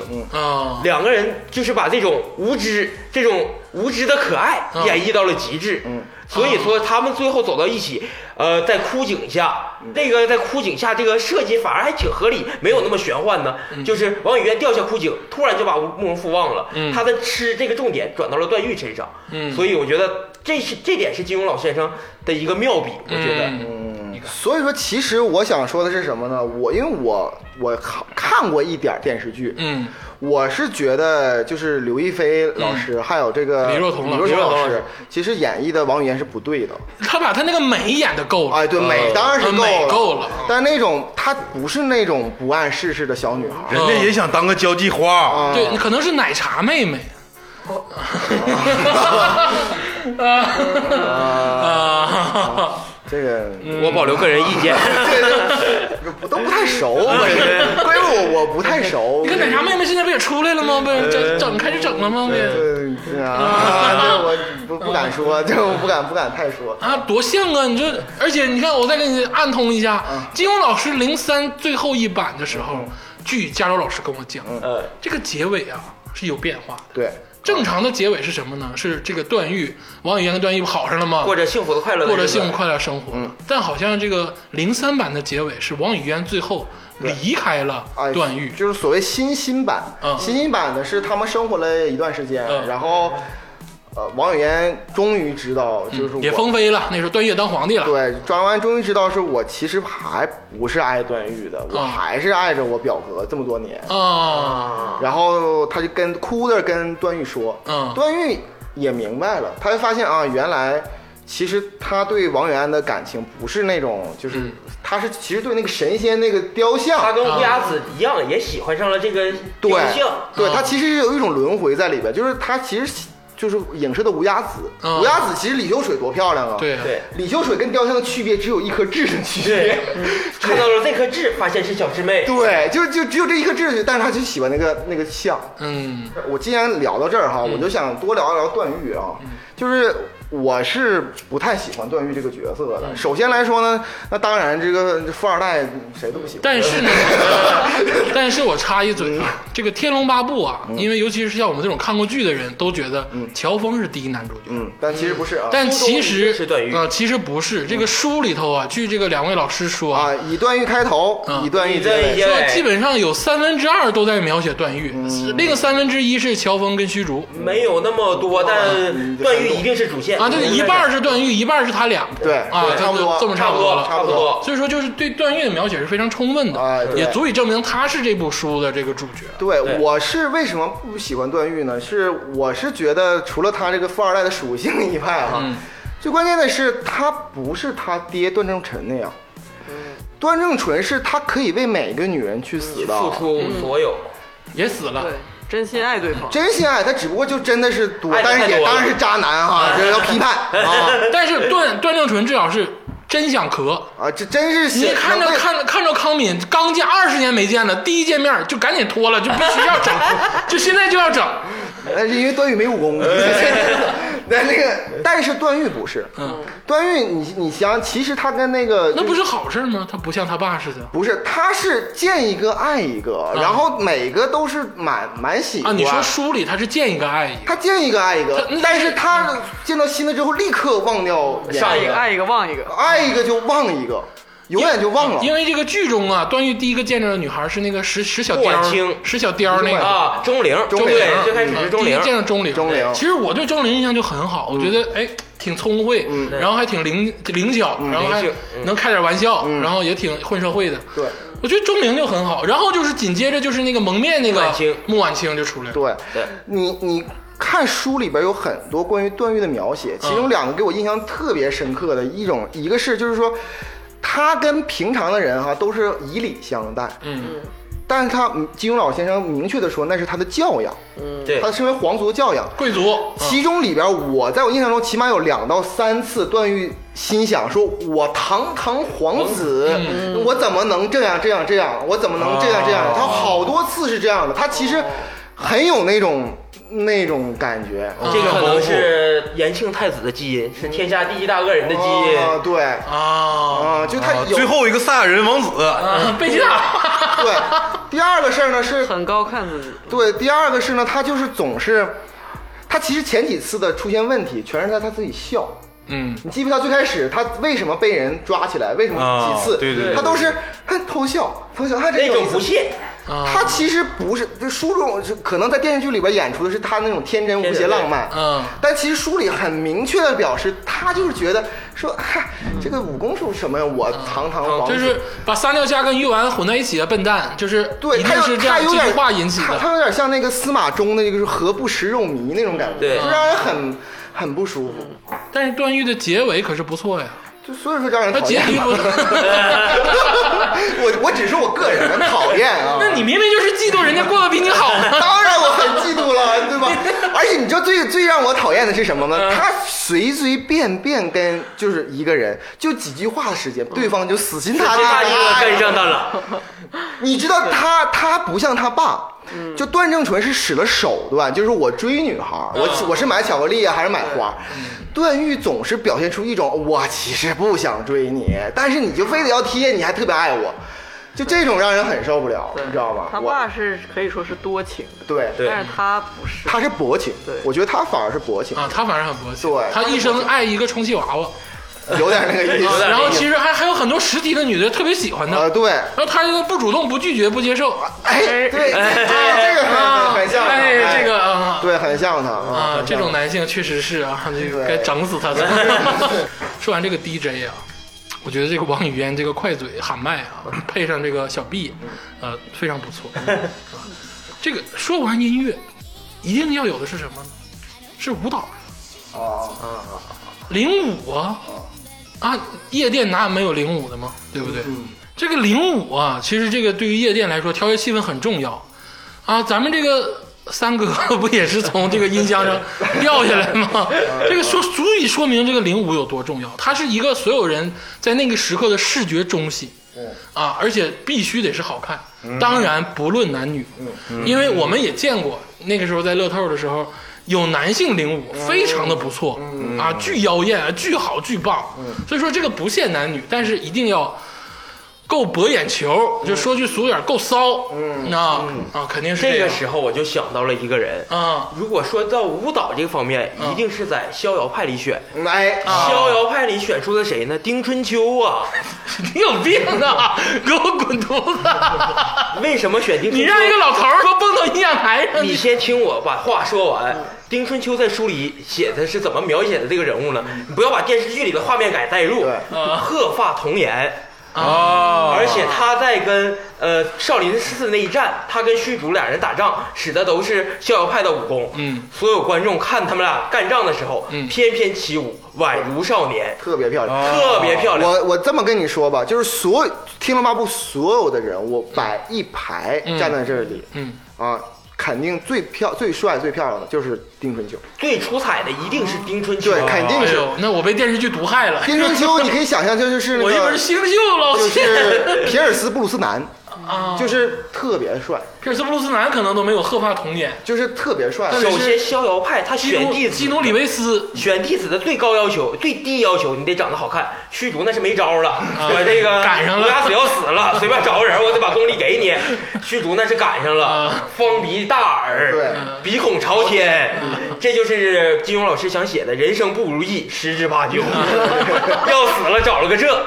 但是丁春秋那是无崖子老师千挑万选出来的徒弟啊，对，嗯所以他的长相啊，包括逍遥派的武功嗯啊，所以我觉得他当零五，他要在不撒毒药的前提下嗯啊，当零五一点问题没有。 撒毒药这个那店就关门了。 而且我再佐证一下哈，就是这里边李秋水哈，就是我看新新版啊，嗯李秋水这个跟后来跟丁春秋是私通的，嗯这个这个呃是金庸老师盖棺印证的最新兴版是说的是这个他俩就是确实有个孩子就是王语嫣他妈，呃，不是不是孩子，就是他俩私通啊了。他是那个王王罗王夫人的干爹，对王夫人的啊干爹嗯对，以前就是干爹，现在就是肯定是私通了。啊对。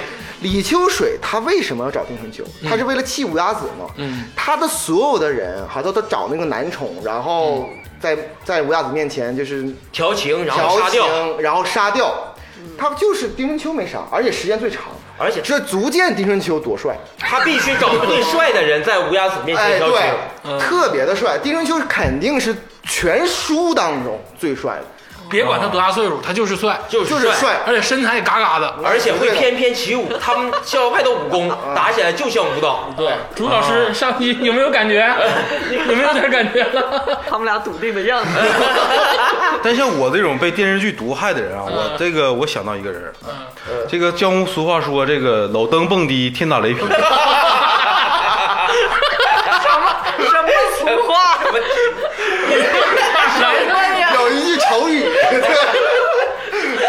鲁迅曾经说过，老登更低，天打雷劈。 所以我我觉得零五啊，你不能找个白发的，你得找他徒弟摘星子。嗯啊，我看电视剧的时候吧，其实你知道这里面最敞亮，就是最场面的人是谁？就是摘星子。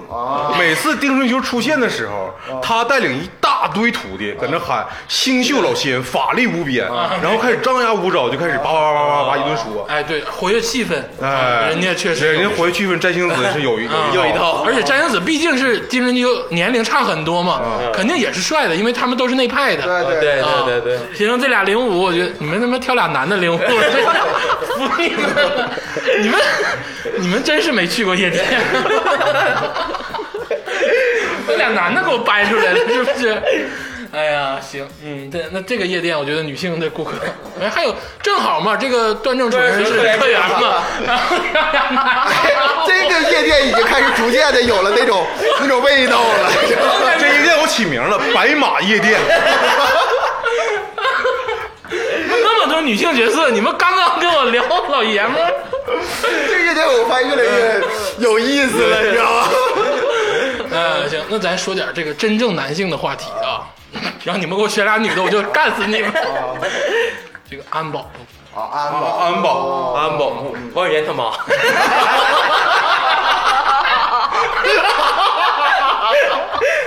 到我这儿来，这个腿剁折了，氧化。 这这是开玩笑，开玩笑。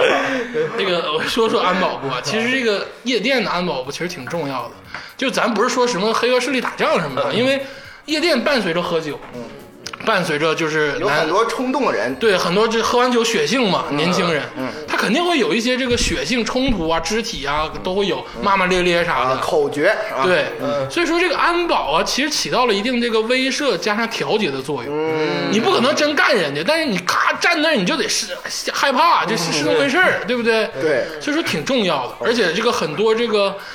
这是很基础的这个安全保障，也是由他们来做的。听鄂总这么一说，这个人儿当之无愧，我觉得就是乔峰。 对，就是萧峰了。嗯第一，干仗你干不过我，你敢跟我逼逼，我 就干你。你要给我面子，大家一起喝酒，你喝酒还喝不过 我。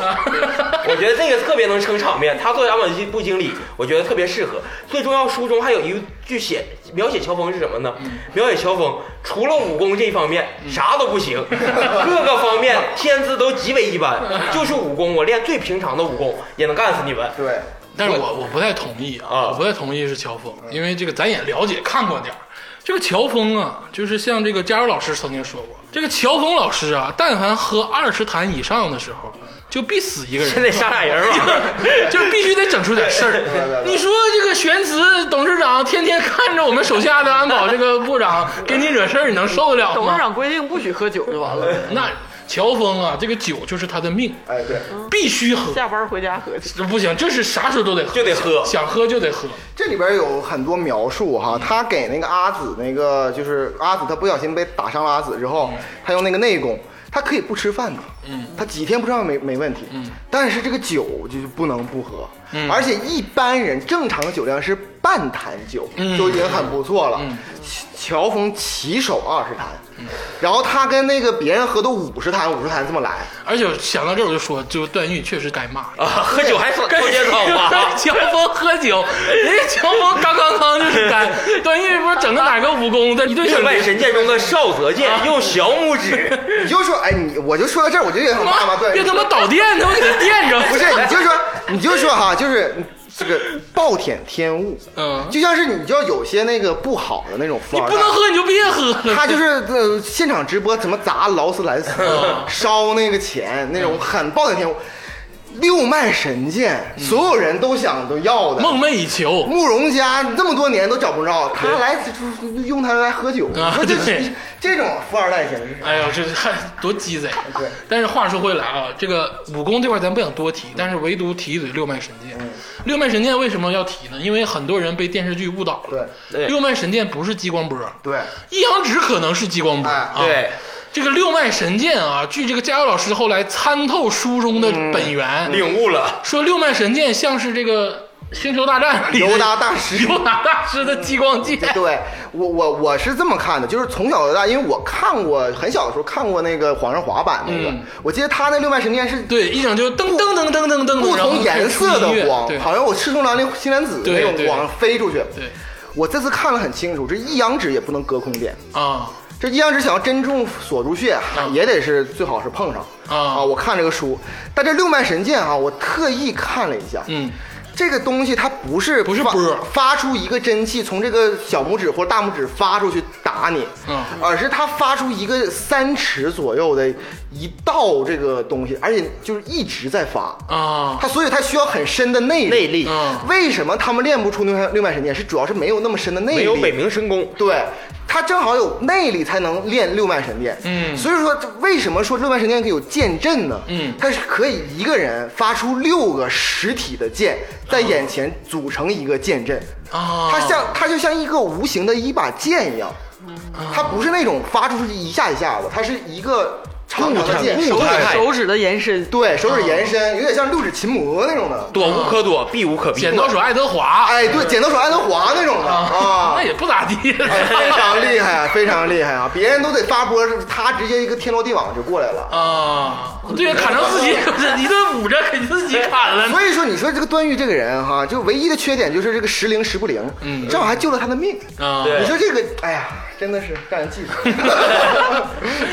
乔峰当这个安保队的队长，嗯，我觉得有过有失吧。我觉得，嗯，这不吓人是够了啊，人嗯家确实是厉害。我觉得有没有这个这个呃这个这个夜店里边有没有那种陪酒的那种的？啊，有啊，一会儿就会说到，就是我觉得乔峰应该是陪酒的。啊， 啊，怼死人家吗？不得，陪酒都给喝多了，这夜店 开不开 了？不是，你知道吗？他喝完之后吧，你让慕容复里边拿酒出来，然后这啊这样的话，他们卖的比较多 嘛。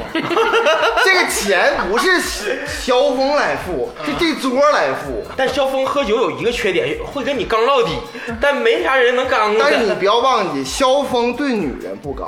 你忘了咱们刚才这个白马会所，这啊全是女人，所以所以说他就跟女的喝很适合他就他就喝的还多，对吧？女的本来喝的少，完了他他他一个人喝五十台，对吧？这个业绩上来了，然后还让女的给买单。对呀、 我觉得这个是比较合适的，你对不对？然后那女的老公来了，萧峰操咋的？ 那走了。他都平事儿，对不对？她老公都是再生纯， 呃那你说这个安保我我倒有一个安嗯保，因为刚才嗯听到那个鄂总说什么呢？其实根据我的经验是哈，我觉得安保吧，不是真打仗。啊我说句实话，我从小到大看那个安保，嗯我真没见过安安保打人啊，或者是怎么样的。就他们当然是需要点儿武功的，嗯对对他们绝对不能是弱鸡，他们肯定是需要点儿武功的对。但同时，他其实为了撑场面。嗯，啊，有道理。而且是其实更多是管理。对对，他就在门口一站，然后撑场面你的。看那个国外也是，你说那种夜店盖搓的都是挺胖挺大的那种，你看他们打人吗？他们其实我对真的没见过安保打，从来没见过。少少哦，我反少，正我我说我从来没见过，对很少嗯所以我觉得安保会点武功就行，关键问题要撑住这个场面对嘛，对，镇住看着你得像对巨镇牛住逼，镇住这个场子嘛。所以我选择秦红棉、刀白凤，还有阮星竹，包括他们的女儿，在两排在门口，他们看他们会武功吧？能撑住场面吗？他们看着有点太美，有点文弱，不不，那你那你只是表面现象，但是你想想这个门口就两排这个美女，嗯这么一站，嗯，你说是不是？你就感觉就是气势啊就连带着带迎宾了，是不这是个相当于迎宾。气势上，嗯你别别什么迎宾，夜店没有迎宾哈，咱们规定啊，啊夜店是不能有迎宾的啊没有迎宾哦没太去过不太知道不能有迎迎宾啊的，一个个都跟我在这儿 装，这是安保，哦这是安保，不是不是迎宾，哪有什么迎宾，没有迎宾这个东西。啊，我我提了一个人啊，我觉得这个四大恶人的老三，哦啊，南海恶神南海恶啊嗯神，嗯南海恶神其实是这个我们印象中特别像这个安保，他有点混呢，魂挺好啊，拿把剪子， 要是有他吧，这夜店一天晚上得死俩。 就他不是保护别人，看谁不顺眼，把把人的脑袋就拧断，啊然后摸摸后边有没有突出，有没有突出？有突出就收徒弟。但你看他就特看着特别像这个范伟老师演的彪哥啊，有点那个意思啊他真是彪哥的那个类型。啊，对，就感觉有点这个有就那味儿了。他我是觉得四大恶人里本性不坏的，除了爱杀点人以外啊，就是他的本性相对纯良，拜段誉为师，啊嗯到哪儿必先磕仨头，再起来说话，说话算数，是一个说说话算数挺可爱的人，而且我跟你说，我从这儿啊，我就觉得段延庆不是啥坏人。嗯，因为你知道，很多次都是四大恶人聚首，都都在。嗯，然后呢，段誉也在。然后段誉上来就，哎，我操，这不小徒弟吗？你给我磕一个嗯磕一个嗯呀！然后老三就是也磕，磕嗯你看段延庆没啥反应，段延庆不会说。 你干呢？你这我整死你段誉！你干没？段延庆就当看没看着的事儿似的，你就说明段延庆是一个能把这个事儿分开的人啊。说起段延庆啊，就想起李嘉洲老师啊。李嘉洲老师曾经自比段延庆啊， 但哎是我没有啊， 是命运多舛呀、还是残疾啊？没有，就是在一个落魄的夜，就啥也不是，就又感冒又发烧。再给你叙述一遍啊，听众朋友们，就是病的不行了啊，也是体弱多病，娇贵型王子嘛，都这样。然后不行了的时候，突然啊，在西藏的时候，一个神仙姐姐，神仙姐姐刀白凤 就过来菩萨啊，过来就喂他吃药，然后跟他整一下啥的都有。 哎，完全没有啊，完全没有啊，完全没有啊， 一辈子就记住了这个啊，这个段这誉个具体的可以听听第一期啊，这个就在第就在第一 期，当时我还是太年轻，啊 对，就整一下就好了。整什么整？啊那你太年轻是啥意我思说？第一期就不应该说这个事儿。段延庆你肯定有感觉呀、哎呀，我觉得确实哈，就是那叫什么下雨天，对吧？呃，下着大雨，他身上那个那部分描写吧，不能吃饭时候看。对，他身上人砍了三七二十八刀，对然后每个刀口里都留着嗯脓，然后脓上已经长了蛆，他是一个这样的落魄，然后两个腿断断了，刀白凤有多恨那个段段正淳淳呢？嗯你干啥能呀？下了手吗？而且我你到底有这么自堪不堪吗？你自比段延庆，你 我咋没自比，你那 天自己说的，我只是把神仙姐姐比喻就是菩萨。你肯定隐瞒了一些。 没哎完全没有隐瞒啊！我是觉得就是呃，刀白凤的相貌，嗯首先来说肯定是特别那漂亮，肯定是美，对因为你根据段正淳这几个嗯老老婆老婆的这阮经个儒啊这种相貌，他肯定不会差嗯不会差啊，不会差。但是我是很不能理解，为什么就是要这要这么做？嗯我我其实我是不太理解这个刀白凤的心态的。嗯呃，其实书中写过一段，因为刀白凤所先介绍一下她身世，她是百夷族就的大百夷公族的主，大嗯公主公主，大公主，他们百夷族信奉的是一夫一妻，嗯就是你如果背着我睡别人，好，我就背着别人睡你，嗯也是一个挺狠的人。这么看跟康敏挺像啊，哎呦，那康敏比他狠多了。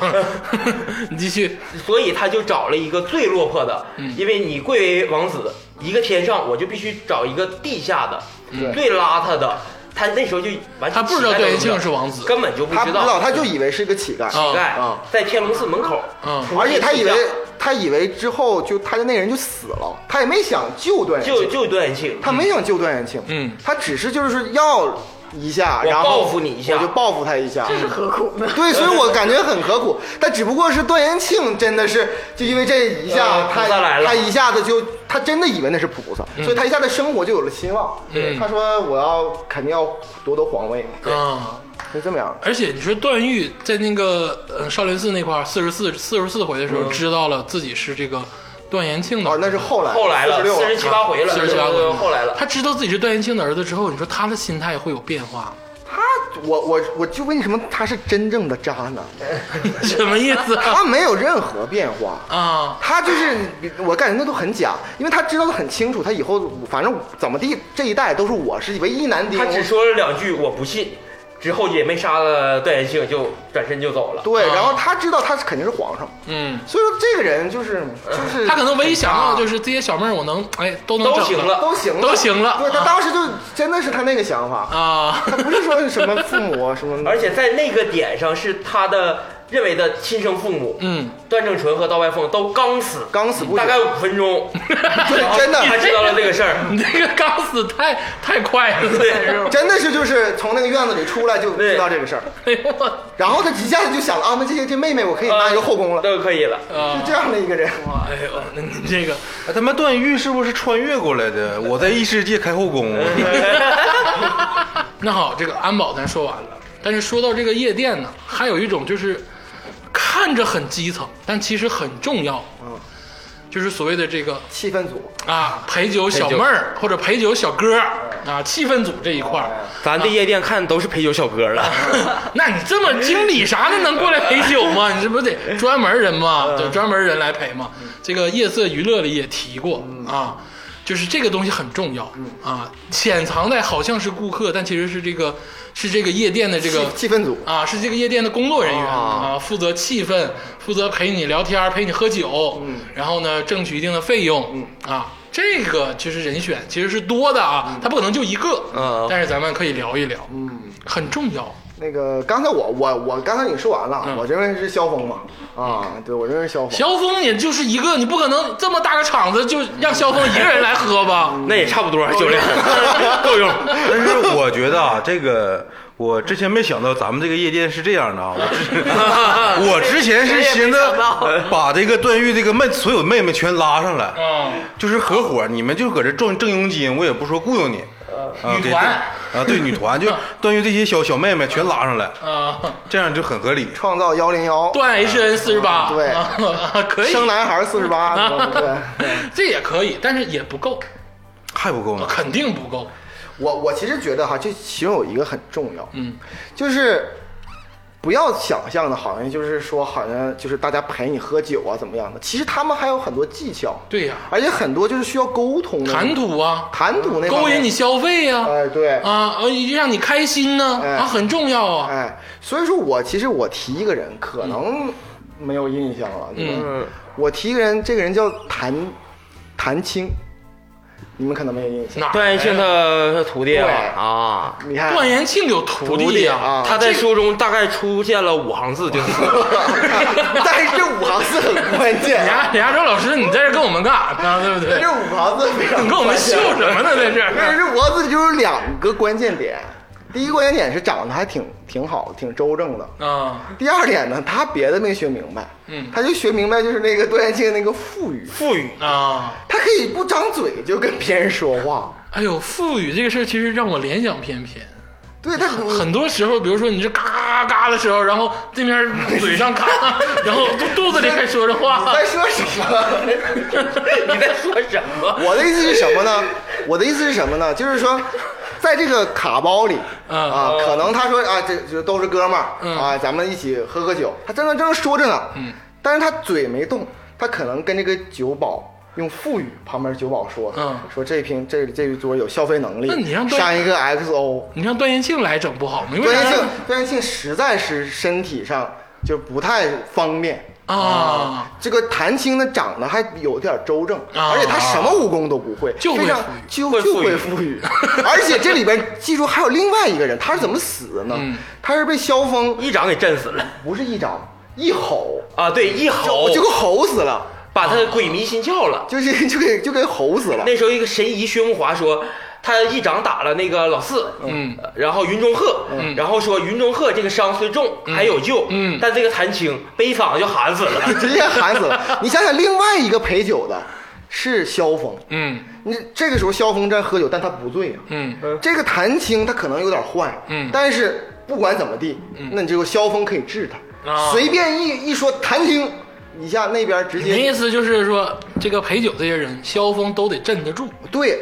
萧峰他成为一个主主主旋律，嗯然后整个场他需要联动起来你。让虚竹来就不好使。呃，对，哎，他贾老师，我还有个，你这思路非常好他。有个联动起来。我想起来，咱们这风格，我告诉你，再选选哪些人，完颜兄弟、耶律兄弟全拉过来。 完颜阿骨打，对， 耶律洪基，还整点儿这个，整个这姓儿的全拉过来，老把这师个想不想去？段段 正明呃啊也来啊， 段正明后来出家了，你至于 吗？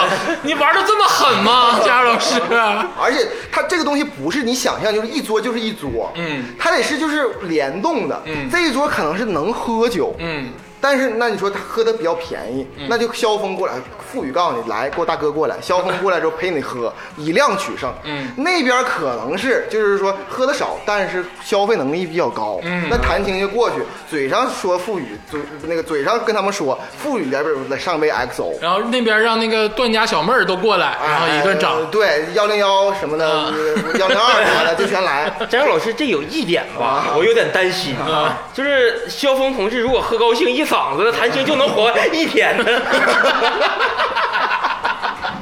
哎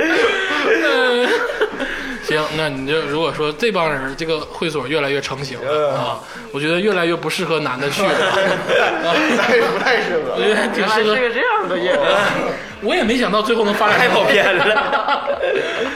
最后再说点这个小的厨师，每个夜店都有这个部，因为不可能干喝，当然不可能给你做个溜三样，他肯定是就是整点这个炸薯条啊啊烤火麻儿烤牛排呀、烤串儿什么现在都有了，好像对对对啊，整点这些小的方便的啊这些东西，嗯我觉得这个可应该是可以的。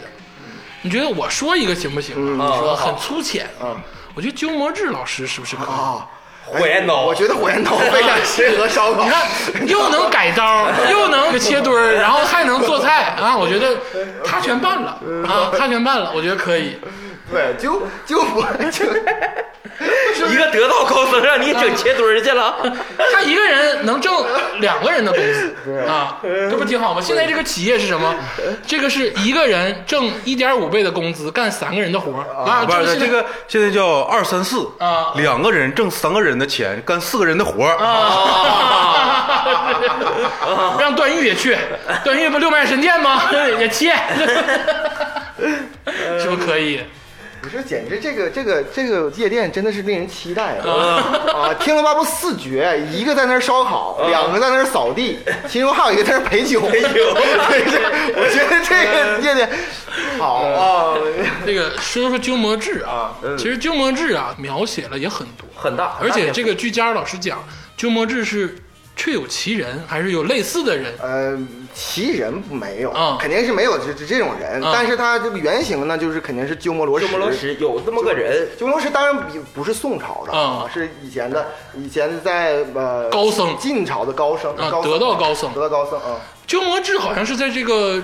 剧中啊，好像最后不是什么太坏的结果。啊，最后他一下子就是啊、呃彻底的嗯步入了这个呃佛烧法烧烤的，嗯舍就那个舍得了，失去了他引以为傲的烧烤技能火焰 高对，但成为了得道高僧。哎，他就可以不用烤，他可能不能切墩儿了，开抖音了，然后就开始给人直播怎么是烤就日本料理了啊对卖的贵了，哎啊，就更厉害，你知道吗？就是这这个这个这滚个，犊子！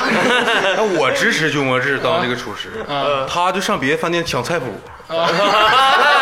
有道理。我给你烧了。 那个最后说鸠摩智啊，鸠摩智好像最后是真的是搞佛法了，对啊，看开了对。因为他在这个剧中啊，好像虽然是四绝，但我总感觉他被欺负。我最不能理解的就是鸠摩智，啊嗯，因为鸠摩智本身啊，他是在那个呃西藏那边，嗯，已经是就是那种比比那个国师吐蕃国师，比那个吐蕃那个皇帝都都厉害的对一个身份了。嗯他就甘地真的是非常厉害，同时他的武功，他即使没有这些东西，他也很厉害，啊，说啥是啥。哎对，而且我发现他在天龙寺的时候，跟人家最开始不没先开干吗？嗯是最开始是聊了一段聊了聊了一段聊了一段，都给他们四个聊的反正也很精神。佛法上肯定非常非常精深，嗯，你说他何必呢？我就他我真无法理解。这个贪嗔痴他也是执念，我对于鸠摩智的理解是什么？鸠摩智刚出现的时候，在呃阿碧那个《姑苏燕子坞》嗯有一段描写鸠摩智是怎么描写的？这个大和尚聪明之极，嗯就是段誉先逃到，因为一个机关逃到了船上，嗯大和尚去追他。刚开始这和尚不会水，也不会划船，嗯没有几下，阿碧说这个大和尚聪明之极，对只有特别聪明的人，他才能把自己想窄了。嗯，他就是想得到世间的一切，想成为武功绝对的第一。哦我想囊括所有七十二绝技、三十六呃呃嗯偏方。 对，你这是康德的思想，我这个是厉害啊，这是有点意思。啊呃越聪明越把自己想窄了，嗯他可能就是拔在那里出不来了。他反而如果想开一点，我都这么牛逼了，我吐蕃国师，我武功也不差呀。这嗯什么太厉太厉害了四绝啊！把慕容复打成那屌样儿，就是 打成那样了。那慕容复天天还觉得自己挺厉 害呢，啊，那是然后他就是把自己想窄了，所以当到最后他失去了武功，有舍才有得嘛。嗯他的内力被段誉吸走之后，嗯他爬上了那个枯井，都想开了，一切都想开了，成为一代有道高僧。我觉得这是一个轮回，这个是金庸老师很牛逼之处。嗯，确实是，你这么一说，确实他人物立体很多。嗯，人物立体很多。末日岛真的是十十二级学者，再捧点 儿。 不好意思了，行啊，这个连这小蜜蜂都聊完了，结果小蜜蜂都是男的，我真是服了你们了 哈。这个夜店就已经成型了啊，基本上就是男性顾客仅入了。基本上 就是，我们名儿都想好了，就白马了，我觉得肯定 白马夜 店，白马娱乐会馆。 太棒了，结尾应该是那什么什么一只白马呀，什么那那首歌，你知道吗？骑白马， 对对，什么骑白马，啊，真香，神奇，真 气白马，对对对， 聊啊，这挺好。嗯，你们真那的个是徐佳莹那歌挺对应 的。咱收一收啊，收一收。我觉得这个我们就是扯淡啊，这个也是为了这个缅怀金庸老爷子。对，你要特别严肃的刚刚整的，我觉得也没啥意思。嗯，所以说咱们我们借用这个形式来聊一聊这个《天龙八部》。嗯，《天龙八部》作为这个金庸老师的这个倒数第二部作品，其文笔跟这个文风已经相当成熟了。非常成熟了。而且想表达的东西也不像是什么《书剑恩仇录》里那种很直白或者是很片面的东西。对，呃，到最后的《鹿鼎记》呢，可能是更一个升华，但咱们先不讲。但就《天龙八部》来说，我觉得很多人，很多人吧，我觉得要看懂它或者是看透它，都会有自己的理解对，啊、肯定是有的。呃，小的时候看可能有一个理解，长大了再看还会有新的不想同法的理解。啊，对，大家其实应该看一看。做这期节目的目的就是想让大家在看过电视剧的同时，拿起这个金庸老爷子的书去读一读，嗯。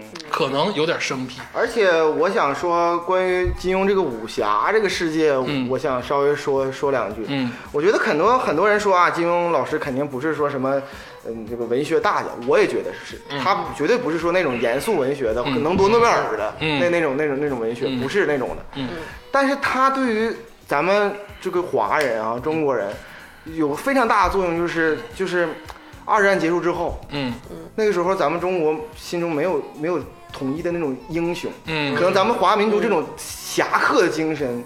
就是没没有办法那么体现哎出来而且是那种，就是它之所以特殊，是在于咱们中国那种武侠小说源远流长，从明明明明清开始就有，嗯，但一直是那种就是那种呃镖局啊，啊打仗啊，以就是打仗为目的的这个东西，嗯，金庸老师是第一次。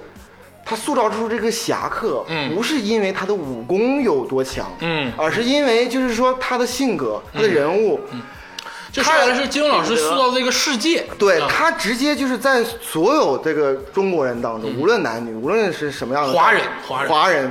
看懂金庸老师的书的人，你都感觉他心中有会有一个大侠，嗯包括那个香港后期七十年代之后那个武侠，咱们武侠电影、嗯武侠功夫片儿，都从哪儿来的？为什么能有武侠热？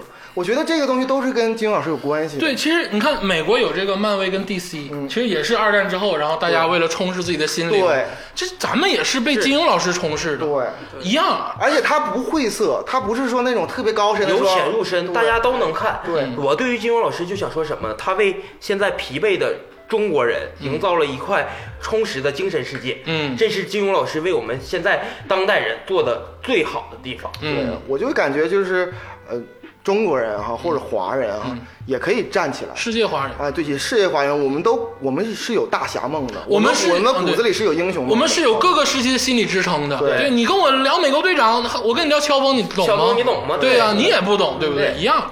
我们可能以后做大了，我们的这个武侠系列的电影也可以拍出什么联盟或者怎么样，而也且可以我卖们的很充好。实的很多，我们人物风化的很多。对。嗯所以说，我对于这个金庸老师，我其实不是想说敬佩，嗯我更多的是感谢，我非常感谢他，就让我在年少的时候就心中有大侠的哎我觉侠得气。说感谢很难的，尤其像这种你真正的诚诚心实意的想感谢一个人，真的感谢金庸而且是一个不是说给你钱帮助你的人，对是他只是出了书的人，你想感谢他，其实真的是他做的意义已经很大了。对对，多读读就完了，多读读吧对，三二三十块钱买本书看看，嗯它比电视剧好看很多啊。但是电视剧也很精彩，也很也很精彩也很精彩，也很精彩。如果翻拍的话，那也也要看那啊个。 我那个婉妹儿，就是那个穆婉清，婉清穆婉清在那个胡军版本那个婉 儿，婉儿你这是什么玩意儿？你怎么这上面来一句婉妹儿，我我还以为叫我呢，这 这不认识你了呢？天霸老师今天他和那个 内地版本那个段誉 啊，是那个林志颖演的。嗯这个穆婉清呢是这个蒋欣欣老师演的。他俩有一段就是嗑药了，嗑药之后 了阴阳和合散那个药的名 称叫。啊，对，我就还是淘宝搜过没有卖的。就是那段大家可以看看，省略五千字，大家想去吧。就是呃，蒋青老师趴在这个 林志颖身上，然后段誉他就是下看着下棋，就是看棋局，大家可以看看。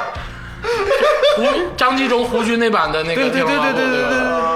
行，嗯啊，书里看二十四章啊，哎我刚才说金庸老爷子那些话，我感觉全他妈都放屁一样。你们你们就装也给我装到节目结束，是不 是？行了行了，那个今天咱到此为止啊，咱这个感谢莫指导啊，以后常来，然后还有很多话题莫指导非常适合。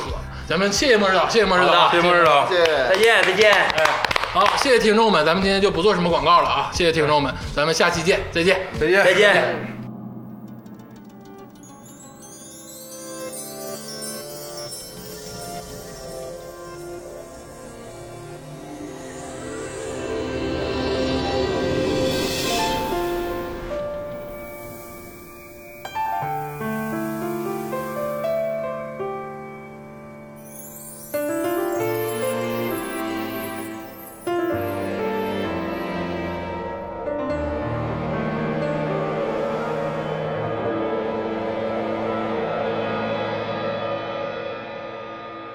我爱谁，跨不过，从来也不觉得错，自以为抓着痛就能往回忆里躲，偏执相信着手足球的水晶球，阻挡可能心动的理由。